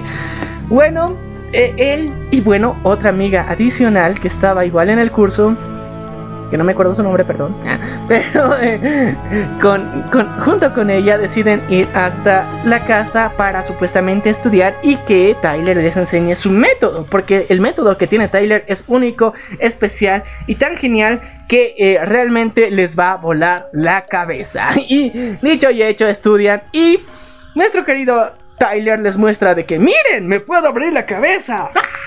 Y todos se asustan, excepto Zack. Zack, el cual, bueno, alias Trapito antes, el mismo que dice, oh, qué interesante, pero mientras tanto la sexy muchacha a la que han invitado se asusta y dice, ¿qué demonios hiciste? No hagas esos trucos, estoy pasando por un mal momento, así que no me molestes, ahorita no. Y bueno, se va. Dice Tyler, ok, eh, tenía que ser una primera cita y una buena impresión y quería impresionarla y la impresioné demasiado. Creo que se me pasó de mano la dosis de impresionamiento. Y bueno, eh, Luke se da cuenta de que esa llave le podría servir también. Y cada vez que van entre Tyler, Kinsey, Bob y Luke empiezan a hablar en ese momento de que esta llave tal vez podría servir para encontrar algunas cosas más. Entonces Kinsey decide de que ella durante todo ese tiempo andaba muy deprimida, eh, andaba muy triste, eh, siempre se recriminaba a sí misma por todas las cosas malas que habían pasado en su familia y eh, se decide abrir la cabeza y encontrar cuál era la causa. Y cuando encuentran eran dos fucking muñequitos que controlaban sus sentimientos. Aquí tenemos referencias a intensamente, así tal cual. Habían dos pinches muñequitos. Uno eran sus miedos y el otro era técnicamente su llanto. Era uno de sus miedos, el cual era un pinche, ¿cómo se diría? Gremlin. Sí, una especie de gremlin o un Grinch negro, así bien feo, el cual quiere, se la pasaba recriminando todo el tiempo. ¿Qué demonios era? Digamos, que estás gorda, que tu vestido no te entra por fea, así, cosas así. Todo el tiempo era su autoestima baja, era porque esa pinche voz le recriminaba. Y al mismo tiempo estaba su llanto, el cual era un sensible de hijo de la chingada que cualquier cosa que le decía, sus miedos, su llanto empezaba a llorar y eso activaba que automáticamente esta persona que era 15 y empiece a llorar. Entonces dice, ya me he cansado de una existencia así, así que voy a quitarme los miedos. Y literalmente de la cabeza se abre la cabeza y se quita los miedos. Y bueno, decide de que, ok, ¿los mato o qué hago? Tal vez algún día los necesito, así que los decide guardar en una botellita. la botellita es tapada y ahí están guardados su miedo y su llanto. Entonces, eh, a medida de que van viendo eso, también eh, los demás se dan cuenta de que pueden explorar muchas cosas. Entonces deciden abrir la cabeza de Boat. Cuando abren la cabeza de Boat se dan cuenta de que, ok, eh, la, la figura del pozo era real. Él cree que la ha visto, es así, es una cosa verde. O sea, según o sea, cómo se veía realmente era muy ricolina, pero como Boat la había visto por todo el daño que le había hecho, por la forma en que él se había sentido mal, utilizado y demás, la veía como un monstruo verde. Así que estaba ahí. Así nos damos cuenta de que poco a poco cada uno estaba explorando hasta su mente. Y bueno, luego de todas estas marañas de emociones y una vez que nuestra querida Kinsey empieza a poco a poco dejar de lado sus miedos, dejar de lado todo su llanto y dejar de estar deprimida incluso en el colegio, empieza a tener amigos. Dos grandes amigos.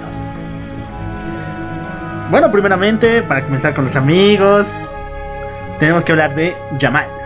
Ah, Yamal. Jamal es, Es un negro. es un pecho racista, en serio, pecho racista. Pero está bien, pues hay que aclararlo para la imaginación de nuestros oyentes. Ya, sí, es una persona afrodescendiente que poco a poco está teniendo una relación más y más cercana con Kense. Guiño, guiño, ya saben a qué me refiero. El siguiente es. No me acuerdo su nombre. Kristen tiene muchos amigos, entre ellos Scott también. Scott es un tipo raro en toda la norma. es un punk. Es un punk, pero. Es un punk, pero mira, imagínense. es- este es el tipo de punk. Es tan punk que se ha cortado toda la, todo, todo su cabello, dejándose un mechoncito, cual bebé de, de juguete. Así. Ya, el punto con lo punk es que que. aparte, no solamente se ha conservado solo ese pelito, sino que ese pelito lo tiene parado y lo tiñe. Ah, eso es el punk 100% true, 100% real, no fake. Esa es la onda, man. Sí, pero tiene una actitud bien rara. o Sí, sea, es muy No fumado. es. No es, la ti- no es la típica, la estereotipada donde el punk te va a venir a romper los dientes, sino es una punk donde el chico tiene actitudes medio afeminadas, les gusta vestirse como mujer y también eh, es muy profundo también, porque Sí, o sea- incluso está analizando un documental con, de sus amigos, cómo serían sus vidas después que dejen el colegio. O sea, hay pocos cuates así. O sea, es una persona profunda, Profunda. realmente. Eh, tiene, o sea, es medio loquito, es muy expresivo y efusivo a veces. También se da cuenta y interioriza más en las personas. Es un personaje muy interesante, honestamente. pero también tiene miedo. Pero tiene pinta de punk. ah. También tiene miedos porque siente que la gente lo ve así y que realmente no es fuerte por dentro. Hablamos de Jessica, la enamorada de Scott, que también es amiga de Kinsey. Jessica es prácticamente la típica chica regañona que siempre te va a tirar putazos, siempre te va a decir lo malo que haces. Eh, no hay nada más que dar de esa chica. Sigamos todavía con la historia de Zack. Bueno, Zack. Bueno, no. Me has confundido con Zack. Zack pues. ¿Cuál Zack? Zack, eh, Luke, la Dama del Lago, Legión. Bueno, ya no, es, no estamos. Ah, es cierto, Zack. Perdón, dime trapito y me voy a recordar ya. ¡El trapito! Bueno, el trapito ese. La El cuestión trapito del lago. El trapito del, del pozo, del pozo, Del del pozo. pozo, ya. El trapito del pozo, este personaje querido, tan, tan trapito del pozo, ya.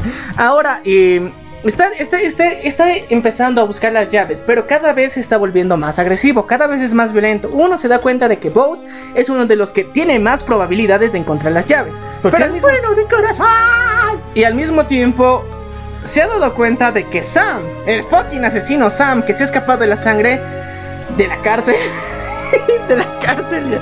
Que su alma se escapó de su cuerpo. que la- su alma se escapó de su cuerpo y que está viviendo ahí como alma en pena, se va a reunir con él. Se va a reunir con él y dice, ok, a ver, me voy a salir de mi cuerpo, voy a atravesar la, la puerta y voy a utilizar la llave del espíritu y voy a traspasar este lugar y voy a reunirme con Zack. Zack, que todo ese tiempo había estado observando tanto a Tyler, a Kinsey, a Bot, se había dado cuenta de que había sido una mierda de persona tratando de matarles a todos ellos y que realmente no conocía quién era Legión o su dios, ahora conocido también como Zack. Y él se da cuenta de que, ¿qué demonios? O sea, ¿Qué demonios? No lo conocía realmente, no sabía quién era, no sabía lo que realmente hacía, no sabía sus intenciones. Y en el punto donde él me tenía que haber ayudado cuando yo iba a cumplir mi misión de matarles a todos estos moquetes, no me ha ayudado. Se siente completamente decepcionado, su Dios le ha fallado. En el momento en que se da cuenta de que su Dios le ha fallado, decide de que, ok, ya no voy a hacer lo que él me pida. Ya no voy a hacer lo que él me pida. Y bueno, nuestro querido Zack está ahí de querido convencerle, oye, ¿has visto la llave Omega? ¿Y qué tal? Si me encuentras la llave Omega, te prometo que te voy a dar un cuerpo. O sea, vas a poder volver a la Tierra con un cuerpo. Pero yo quiero mi cuerpo. Pero no, o sea, yo... ¿Qué, demonios quieres más que haga? Entonces, se da cuenta de que Zack está siendo muy egoísta y de que realmente su querido Dios es un humano más muy envidioso. Sam dice que, ok, ya te voy a dejar de hacer caso, mejor andate, volvete de- a tu cuerpo y haz lo que quieras. Yo voy a hacer lo que yo quiera. Ok, ahí se dividen sus mundos, cada uno quiere tomar su rumbo, cada uno quiere tomar su historia. Pero mientras tanto, nuestro querido Trapito Zack, alias Legión barra Luke. Ahora sí. Ahora sí, vamos a retroceder en el tiempo, porque esta vez sí es necesario. Vamos a hablar de qué demonios y por qué a esta persona le reconocen como Luke. Porque dentro de su viaje al pueblo de Lovecraft, constantemente y curiosamente se encuentra con una persona la cual lo reconoce como Luke y le dice, Luke, aléjense de él, aléjense de él y completamente histérica cuando lo ve. Pero esta persona está entrando a un manicomio. Y ahora estamos de qué demonios? ¿Quién es Luke? ¿Por qué le dicen a Zack Luke? Ahora sí. Bueno chicos, esta persona, esta mujer llamada Erin, ella es la que ve a Zack y le llama a Luke. Y de paso dice que hay que detenerlo a cualquier costa. Hay que detener a Luke, no importa qué pase. Los chicos se preguntan qué rayos está pasando.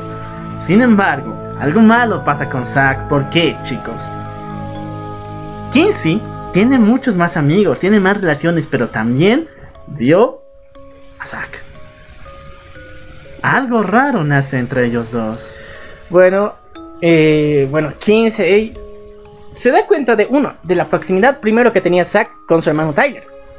Cada vez los ve más juntos, cada vez los ve más apapachadillos. Y estas de, ok, o sea, esta persona técnicamente nos está ayudando a superar la situación. Pero bueno, Zack, como es todo un galán, un trapito galán, se va ganando el corazón de Kinsey de a poco. Primero porque él le ayuda a identificar sus miedos y era de mejor te sacamos tus miedos. O sea, cada detalle que tienen con la familia Luke hace que Zack cada vez esté más unido hacia ellos. Pero al mismo tiempo hay mucho a su entorno de Zack que es misterioso porque uno, él no cuenta la historia de cómo apareció en, eh, eh, en el pueblo de Lovecraft, no cuenta mucho de su pasado, no se sabe mucho de sus padres, sabe que está viviendo con una señora que tiene un hijo retardado y todo esto, pero nada más, absolutamente nada más. Y para rematar, la loca les reconoce. Ahora sí, vamos a transportarnos 25 años al pasado. Porque hace 25 años, el querido señor Rendley Luke estaba vivo. Él, junto con unos amigos, el cual era Lucas Carvalho, Kim Topper, Mark Shaw y Erin Boss, eran los miembros principales del club de teatro, el cual estaba siendo dirigido por el profesor Joe Ridgway. Entonces, gracias a esto, gracias a que ese profesor que hace ratito lo mató Zack ah, en la bañera, ellos participaban de este club de teatro y ellos parece que tienen una historia juntos. Misteriosamente se cuenta de que solamente ha habido dos personas que habían sobrevivido a un una misteriosa desaparición, donde solamente el señor Rendley Luke, que ya falleció en el presente, y también el Erin Boss eran las únicas dos personas que habían aparecido. Eh, Luke había sido el único que había reaparecido técnicamente cuerdo, porque eh, Erin Boss eh, estaba completamente loquilla.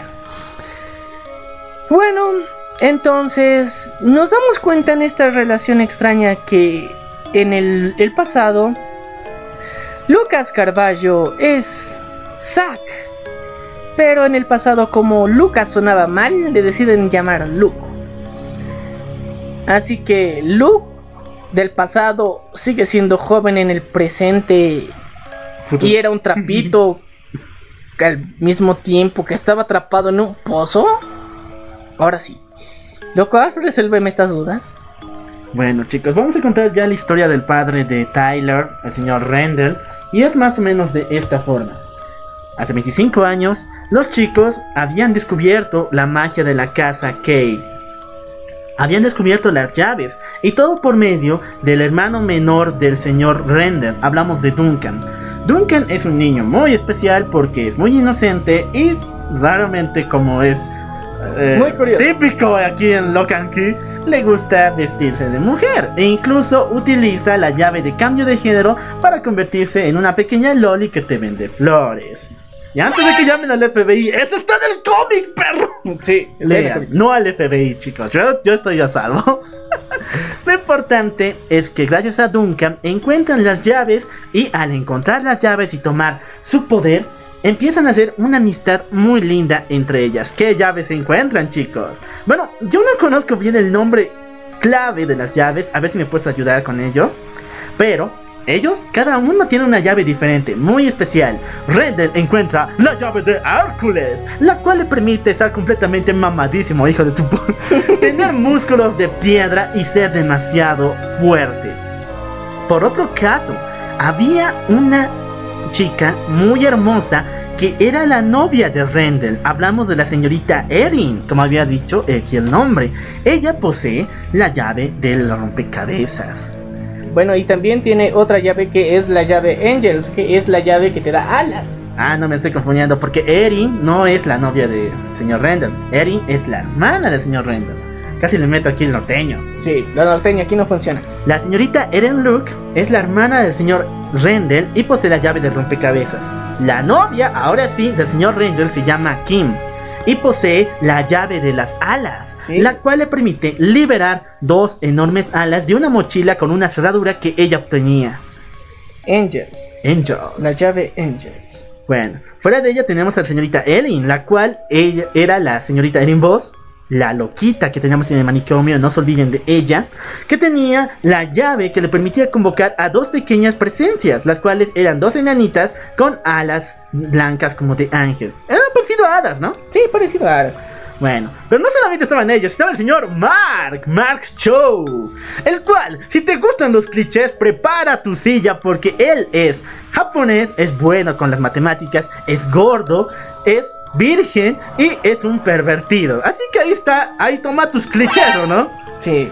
Toma tus clichés. Toma tus clichés, puto. Porque, el, aparte, para hacer más cliché la situación, Mark está enamorado de la hermana del señor Rendell. Hablamos de Erin. Está muy locamente enamorado. Sin embargo, Erin ya tenía una relación con Lucas Carballo. No mames, el loco está con la hermana del prota, no manches. Bueno.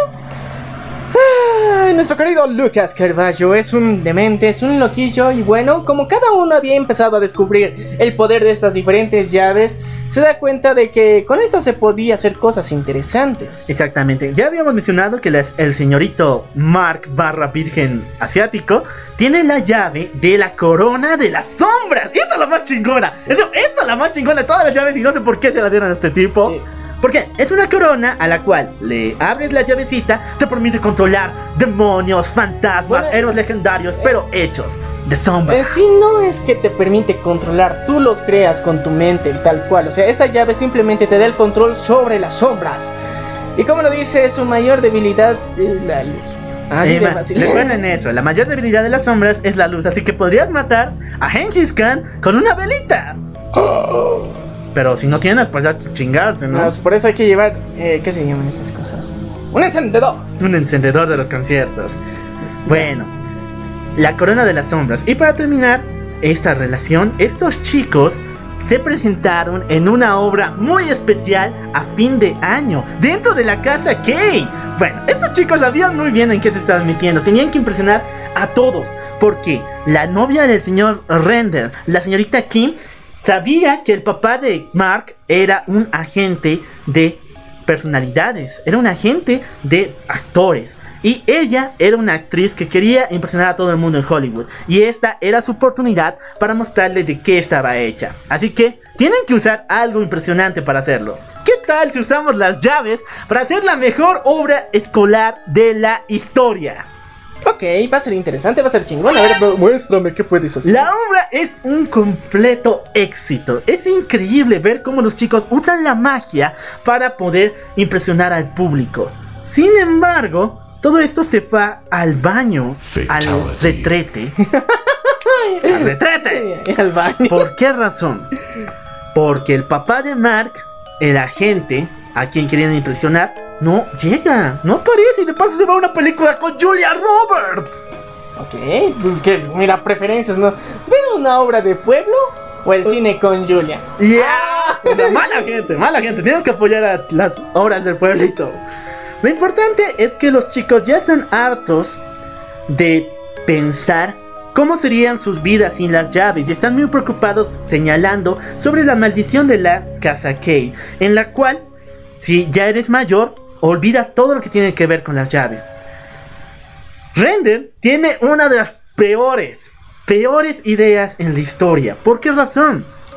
Render quiere sacar un poco de lo que hay del otro lado de la puerta negra y forjar una llave la cual guarde los recuerdos de todos los muchachos y que aún así puedan seguir utilizando la magia de las llaves después de ser adultos. Bueno, cuando ya sean adultos. Cuando ya sean adultos. Jesús es mala idea. ¿Qué no viste lo que le pasó al señor Ben? Cuando abrió la llave su cara se volvió satánica. Pero él no lo sabe. Chicos, es una muy mala idea abrir la puerta oscura. No sabemos qué hay del otro lado. Puerta negra. Y bueno, todo el mundo dice, ok, quiero la llave, quiero la magia cuando sea adulto, quiero, el quiero los powers. Y van a la caverna para abrir la puerta negra. Y hay que aclarar algo muy importante también en ese punto. Es que todas, todas, absolutamente todas las puertas para usar y todas las llaves que se tienen que utilizar están en la casa Kay. Pero la casa Kay tiene una estructura muy particular. Porque la casa Kay está unida con una caverna que va directamente hacia la puerta negra. Y en el rumbo de esa caverna también hay algunas puertas. Así que desde la casa hasta la caverna, todo eso es un conjunto de puertas que puedes abrir si encuentras la llave. Cada una tiene un poder diferente. Y bueno chicos, lo que quiere Zendel es sacar un poco de metal susurrante de esa dimensión oscura para crear una llave que les permita hacer lo que les dé la gana cuando sean adultos. Así que sí lo hacen. Pero Duncan, el trapito, Loli, Shota, no sé qué, el hermano del señor Rendel, se mete dentro de esta, de esta travesía y causa un completo alboroto porque el plan era abrir la puerta siempre y cuando todo el mundo cierre los ojos y los oídos para no poder escuchar y ver lo que hay dentro. ¿Por qué? Lo que hay dentro de detrás de la puerta negra es atrayente, es susurrante, que hace que sí o sí quieras entrar ahí. Cuando Rendel abre la puerta con ayuda de la llave Omega, heredada del señor Ben por si acaso, Duncan ve eso y el niño quiere ingresar. Pero al detenerlo, Lucas recibe un arañazo, recibe un ataque de lo que sea que hay detrás de la puerta negra. Algo horrible lo acaba de tocar. Y de paso, cuando cierran la puerta, algo le pasa a Lucas. Lucas empieza a cambiar, parece como si estuviera envenenado por lo que sea que le tocó. Y su vida se va al diablo. ¿Saben por qué? Todos los chicos quedan en consenso de que algo lo está matando. Ese demonio oscuro que se encuentra detrás de la puerta negra. Así que deciden abrirle la cabeza, quitar todos sus recuerdos, todos sus sentimientos y ese demonio para que Lucas vuelva a la normalidad. Sin embargo, nunca, nunca volvió. Lucas se volvió en un ser despreciable que trataba a la gente como basura y odiaba a Kinsey y a toda la familia Luke. Pero poco a poco, una voz le estaba susurrando dentro de él, la cual le decía todas las cosas que pasaba con las llaves. Y en una noche, le dice que vaya por las mismas, que vuelva a abrir la puerta negra. Ok, es increíble ver que una voz le dice que vaya por la llave Omega, pero tiene que atravesar a sus amigos, tiene que luchar contra ellos para obtenerla. Y así es como lo hace. Lucas en una noche secuestra a Duncan, mata a Mark quitándole la corona de las sombras. Después ataca a Erin, la cual era su novia, pero a la cual ya no recuerda y le importa un bledo. Para finalizar, lleva a estas personas a la caverna de la puerta negra, a punto de abrirla, diciéndole al Rendel, dame la llave Omega o voy a matar a las personas que más te importan. Rendel no tiene de otra. ¿Qué más podía hacer? El señor Rendel baja hasta la caverna, lleva la llave Omega y cuando está a punto de dársela a Lucas, recibe un ataque sorpresa, ya que Erin, la hermana del señor Rendel, nuestro prota, bueno, prota del pasado, Sí. prota del pasado, lo ataca por de una forma sorpresiva, ya que encontró la caverna que une a la mansión Key, la, la Key House, con la caverna.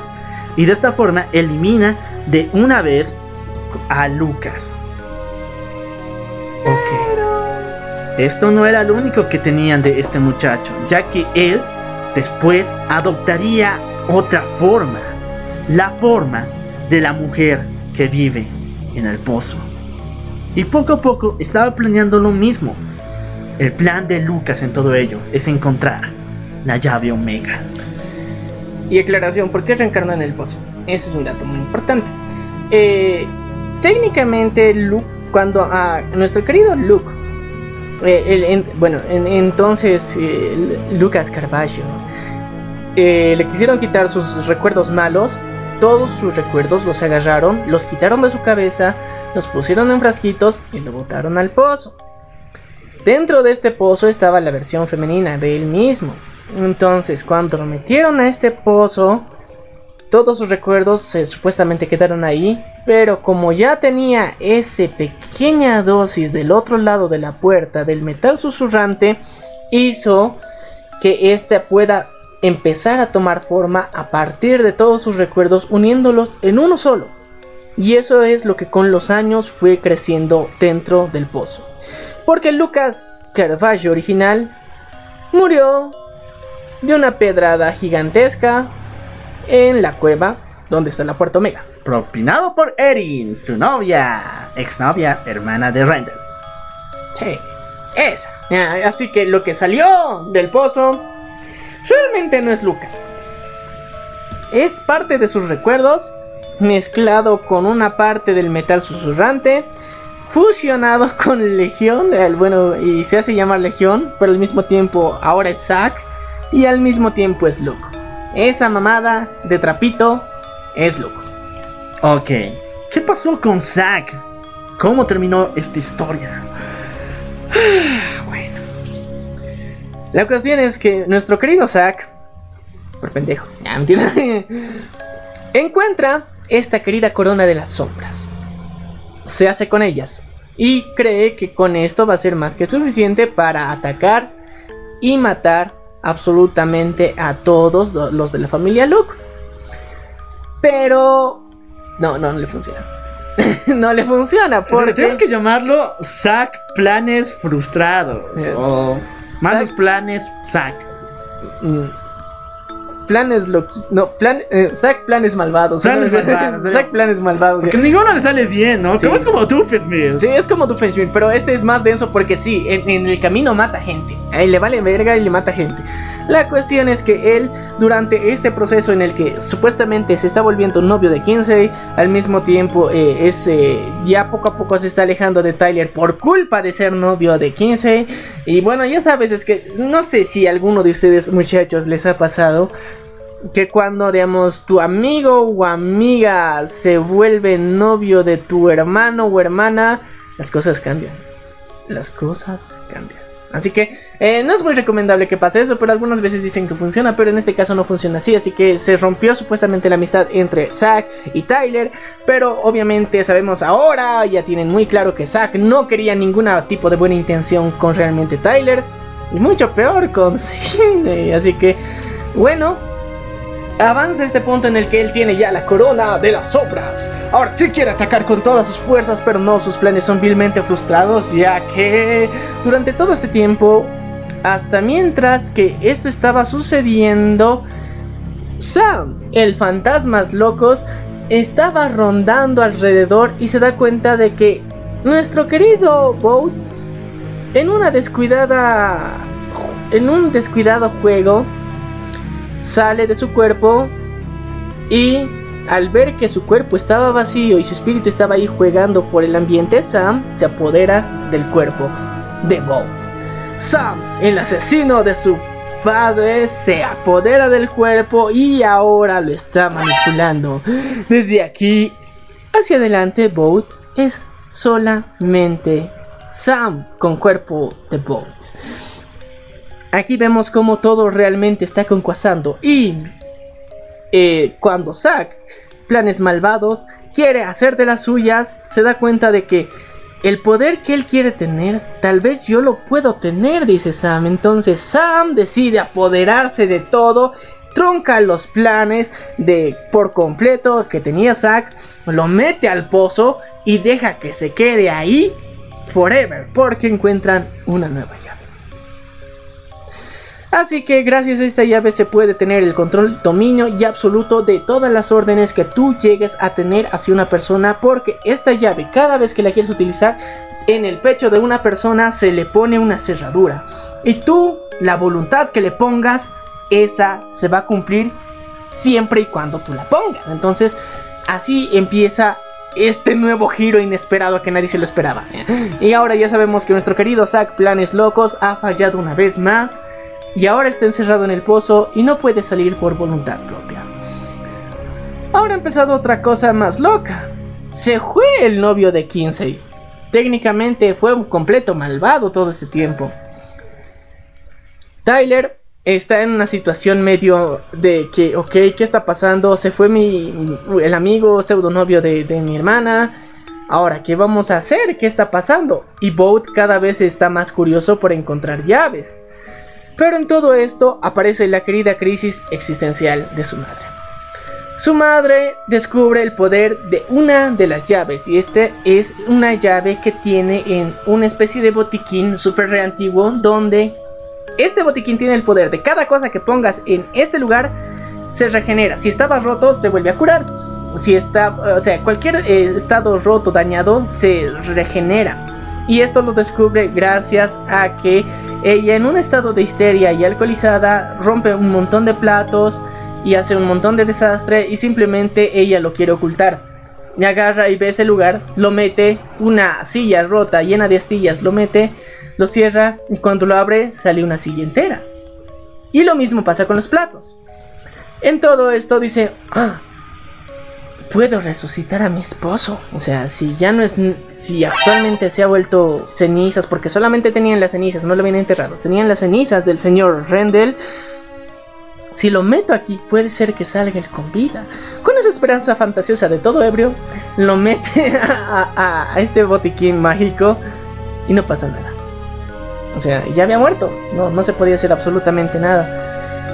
Una vez que Saka entra en un estado súper gigantesco de histeria y decide romper esta vasija. Cuando se rompe esta vasija descubrimos algo que nadie, absolutamente nadie, se lo esperaba.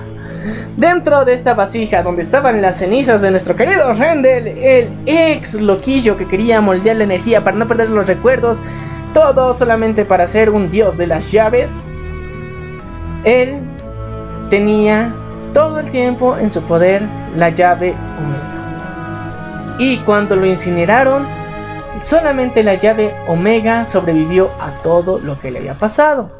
Y dentro de ese cofrecito donde se encontraban sus cenizas estaba la llave Omega. Ya descubrimos dónde está la llave Omega. Y bueno, todos decimos, ¿esta llave para qué servirá? Y el primero en agarrarlo es Tyler.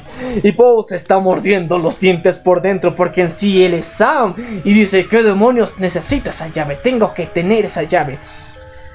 Y bueno, Boat hecho todo un loquillo porque ahora Sam empieza a buscar más y más llaves.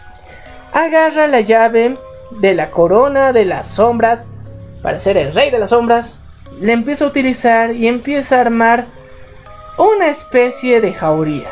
Porque como ya tenía esa llave para sellar y convertir a las personas a su voluntad, empieza a reclutar. Y esto se parece mucho, mucho, mucho a Kick-Ass 2 porque empieza a tener su ejército del mal. Tiene su team del mal. Y bueno, entre las personas que caen ante este poder y ante estas propuestas raras que tiene este niño, te promete poder, es raro. ¿ya? Pero ya, la cuestión es que muchos que caen ante esto, em, está incluido su querido amigo Punk de nuestra querida Scott. Kidney. Así que Scott está ahí Y de como paso, súper mamado. de paso Jessica. Sí, de paso Jessica, pero Jessica es otro caso apartecito. Bueno, sigamos de verdad con la historia. Lo importante de todo esto, estamos al clímax. Doug ya tiene un ejército entero de sombras. Y al mismo tiempo, su guarida principal, su guarida secreta es la caverna. Ah, pero algo pasó en la caverna. Él esperaba una noche muy especial porque al finalizar el año escolar se haría un mega evento que pasa cada año en el pueblo de Lovecraft. Hablamos de la super mega orgía en la caverna, ¡eh! Y no lo digo yo, lo dice la fiesta. Ya, es una fiesta muy salvaje donde prácticamente ya saben qué pasa. Si con la palabra orgía no se han enterado, entonces ya sabrán qué pasa. O sea, das y te dan. Todos los adolescentes que terminan el baile de graduación justamente esa noche, después están invitados a esta super fiesta. Pero Tyler ahí tiene remordimientos porque tiene a alguien muy especial, una novia, la cual se iba a ir lejos del pueblo por orden de su papá. Ella era una chica rica, de paso. Así que decide no asistir a este baile. Sin embargo, su tío Duncan, el cual siempre se la ha pasado reparando un mendigo auto, le regala una camisa especial para que vaya al baile. Sin embargo, algo bueno está pasando. Después de que el maldito de Zack arruinara el corazón de 15 una vez y que la lobotomizaran, Tyler y Tyler la lobotomizó de paso para que vuelva a sentir algo. Ella empezó a sentir sentimientos mucho más geniales por un chico llamado Jamal, al cual ya mencionamos. Y ¡El liga! ¡El liga! el afrodescendiente. Jamal es genial, muy Sí, cool. normal, es genial. Ambos, todos van a ir al baile. Todos tienen que ir al baile. Pero, pero, esta noche es especial para Doug porque ahí hará su carnicería. En el baile, Doug ataca a todo el mundo y los dirige directamente a la caverna. En el lugar donde ya estaba listo para la super fiesta, todo el mundo es atrapado por las sombras y llevados hasta el comienzo de la puerta negra. Sin embargo, no se sabe qué pasará cuando lleguen ahí. Y cuando se rompe parte de la caverna, muchas personas mueren. Todos son llevados hasta el fondo sin saber qué pasa. Entonces, de la nada, aparece el escuadrón del mal, como dijiste. Scott, junto con los poderes que le dio eh, Doug, se convierte en un ser de contramamado. ¿Cuál? Doug, Sam. Sam. Doug y Sam. Duncan es el. No, Doug, el Boat. Sí, Boat. Boat, Sam. Boat, Boat. Boat Sam, el, el simbionte que se ha vuelto entre su alma de Sam, del asesino, y Boat, el niño pequeño. Lo curioso es saber que los poderes que da eh, Boat Sam Boat Sam, ya. son similares a las llaves. ¿Por qué? El Scott Mamado es obviamente parte del poder de la llave de Hércules. Sí. Y de paso, a Jessica, que es la novia de Scott, le da algo similar a la llave de las alas, a la llave de Angel, Y técnicamente era como una recreación de lo que había pasado hace 25 años. con el señor Randall. Así que, bueno, Sam estaba ahí, todo pensando que, bueno, Sam, bueno, Sam Boat, eh, ahí estaba pensando que estaba todo mamadísimo en su trono de sombras, con su coronita, siendo el niño malvado de la profecía. Pero ¿qué pasa? El bien tiene que triunfar, sí o sí. ¿Por qué razón? Cuando el ejército de sombras está atacando, nuestro querido eh, protagonista, Tyler, se encuentra con su tío Duncan. Y es interesante porque Duncan tiene algo muy importante. Él durante todo este tiempo había estado creando y investigando. Y gracias a esto le había permitido de que de alguna forma tengan repuestos y la información correcta. ¿Para qué? Para generar algo nuevo, algo novedoso que era crear una nueva llave. Así que imagínense, después de más de un siglo, de generación tras generación, de que ha heredado la casa, la, la Key House, nos damos cuenta de que sí, se pueden crear nuevas llaves. Y eso es lo que principalmente llega al conocimiento y a la sapiencia de Tyler. Sí, pero antes de que vaya a la Key House a sacar y vencer al mal, las sombras lo hacen miércoles. Bueno, sí. ¡Lo matan! Le, le hacen un asco, le hacen, o sea, mira, tienes a Sam, a su mamá y bueno, a su hermana que está junto con su querido novio Niga atrapados en la caverna, pero las sombras los han hecho pedazos. Su querido tío Duncan junto con su mamá y Tyler, los tres están venciendo en la casa, pero le dan un golpe tan fuerte que parece que va a morir. Ok, su mamá lo mete dentro del gabinete médico, dentro de este botiquín, esperando de que pase algo mágico, que pueda volver a la vida. Pero Ahí es donde Tyler tiene la visión del fantasma de su padre. Sí, chicos, lo que hizo su mamá alcoholizada no fue para nada, sino más bien el fantasma, el espíritu del papá de Tyler, se encuentra dentro de este gabinete médico. este botiquín que habíamos mencionado, que donde se podían reparar cosas, cuando esta vez meten a Tyler, cuando se entra ahí, se encuentra con el fantasma de su papá. ¿Y por qué se encuentra su fantasma de su papá ahí? Porque antes la, su esposa lo había metido sus cenizas ahí. Si no fuera por eso, no hubiera pasado nada. Tyler sale y con el metal susurrante en sus manos se pone a forjar. Pero el metal susurrante, ¿quién se lo dio? Ah, su Fater. Ah, exactamente. En la misma botiquín, su padre le da algo de metal susurrante. Así que a él se le ocurre, ¿qué voy a hacer? Necesito una llave que abra las otras llaves. Necesito algo genial. ¿Qué tal si forjo una especie de llave la cual pueda abrir todas las llaves en forma de ganchito? Ustedes saben la típica, ¿no? ¿Cómo abres una llave, la puerta de tu casa si es que no tienes llave? Usas el gancho. El ah. ganchito para falsificar y engrasar los engranes. ¿Qué tal si forjo esa especie de ganchito? ¿Qué tal si creo una llave maestra? ¿Qué tal si forjo la llave alfa? Y bueno, de hecho y hecho, nuestro querido Tyler dice... Y a propósito, ¿cómo aprendí de herrería? La cuestión es que él funde el metal susurrante que ha tenido en su mano y crea un modelo de cómo sería esta nueva llave. La llave alfa, la llave del bien, la llave la cual va a romper todo. Y cada uno de esos superpoderes mamados que tenía y que había otor- otorgado nuestro querido Boat Sam. Boat Sam, Sam, Sam. Boat. Sabdo. Sí, la cuestión es ese híbrido entre el fantasma y el cuerpo del mocoso. ¿eh? Eh, Ahora todas las creaciones de él remamados iban a ser víctimas de esta nueva llave. Pero hay algo muy oscuro aquí, porque la llave alfa puede quitar esos poderes, esos, esos malignos demonios de los cuerpos, pero si al hacer esto, el cuerpo de esa víctima que fue dominada por los demonios se convierte en metal susurrante. Empieza a, A consumirle por su metal. Sí, entonces es como estas pandemias bien feas que te licuan el estómago así. Literalmente te ponen la llave y todo tu cuerpo se empieza a, a metalizar internamente hasta que sale hasta el exterior. Eso es lo que pasa con la llave alfa. La llave alfa, pese a parecer lo más chingona y buena del mundo, tiene su efecto secundario. Lean los medicamentos, siempre hay efectos secundarios. Bueno, Tyler así la utiliza para vencer a Scott y a Jessica. Ambos se convierten en metales susurrantes, pero al encontrarse cara a cara con el malvado Sam, Boat. al encontrarse con ellos, la batalla final comienza, ya que nuestro querido Tyler está listo con todo el armazón posible.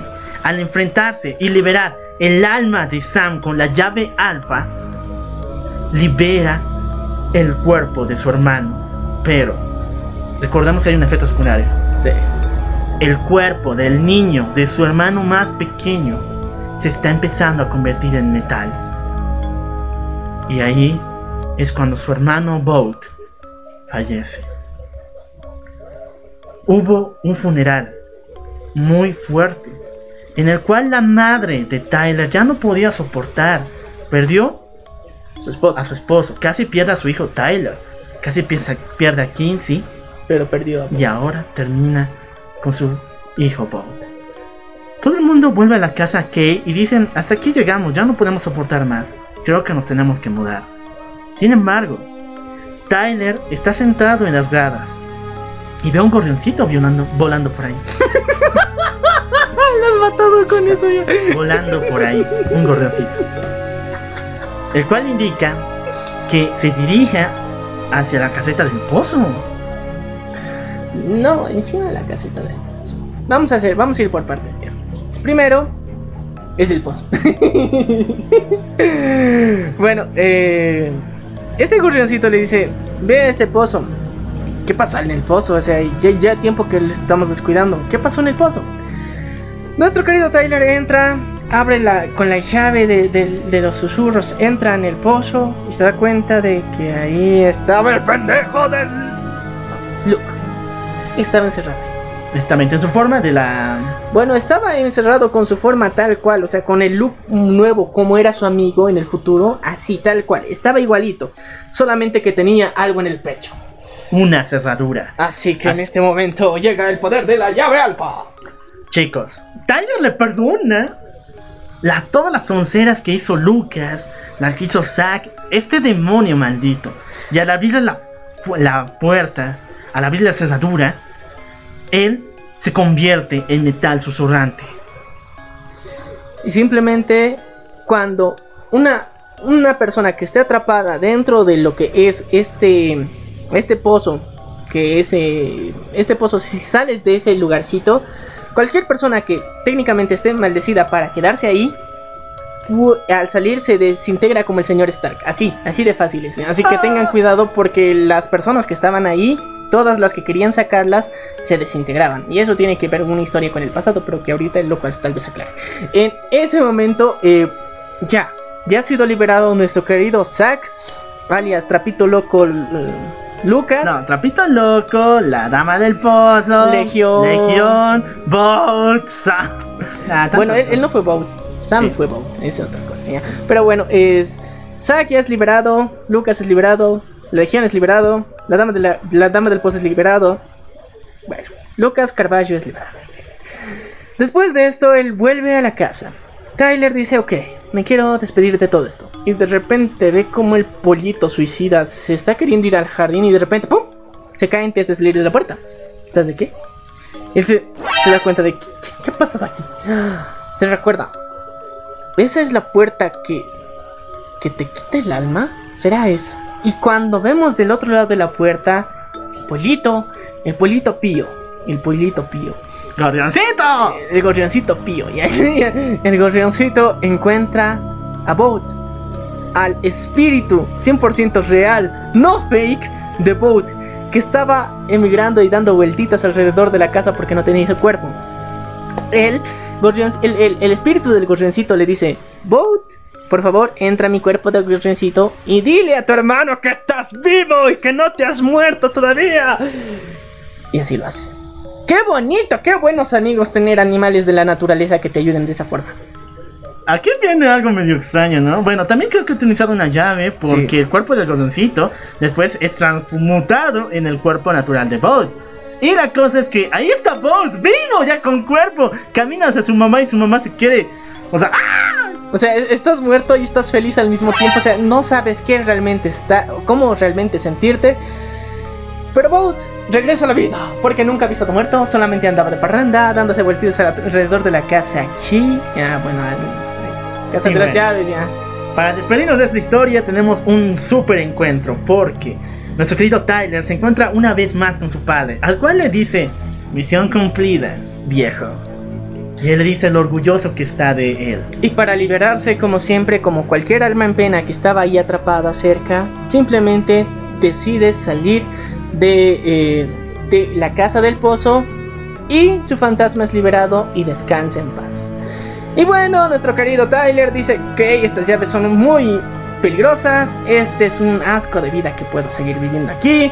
Y han pasado muchos años porque a, a propósito hay una curiosidad a, a propósito de eso, a, para encontrar y entender qué realmente estaba pasando en todo esto.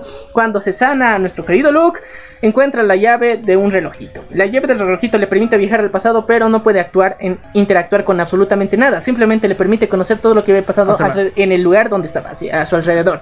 Simplemente con eso se da cuenta de que ha habido una especie de maldición en esa casa durante tantos años que al final le han dejado que esa casa sea un lugar de maldición y que con esas llaves eh, causen tantos problemas. Así que Luke dice, ok, ya estoy bueno, ya estoy harto de estas mamadas, voy a quemar la casa. Y fin. En fin. Eh, Con esto finalizamos la gran historia de Lock and Key. Esperemos que te encante la, la historia del cómic porque la serie está tomando varios puntos de ello. Sí, y en serio, se están tomando tan en serio que muchas de las viñetas, muchos de los planos de las viñetas en el solo tráiler ya se han mostrado. Así que esta serie se viene con todo. Y no te olvides que aquí abajo en la descripción te vamos a dejar un link para que puedas ir directamente a una página en la que vas a poder descargar todo el cómic completito. Esto ha sido La, La venganza del troll. Nos vemos a la próxima.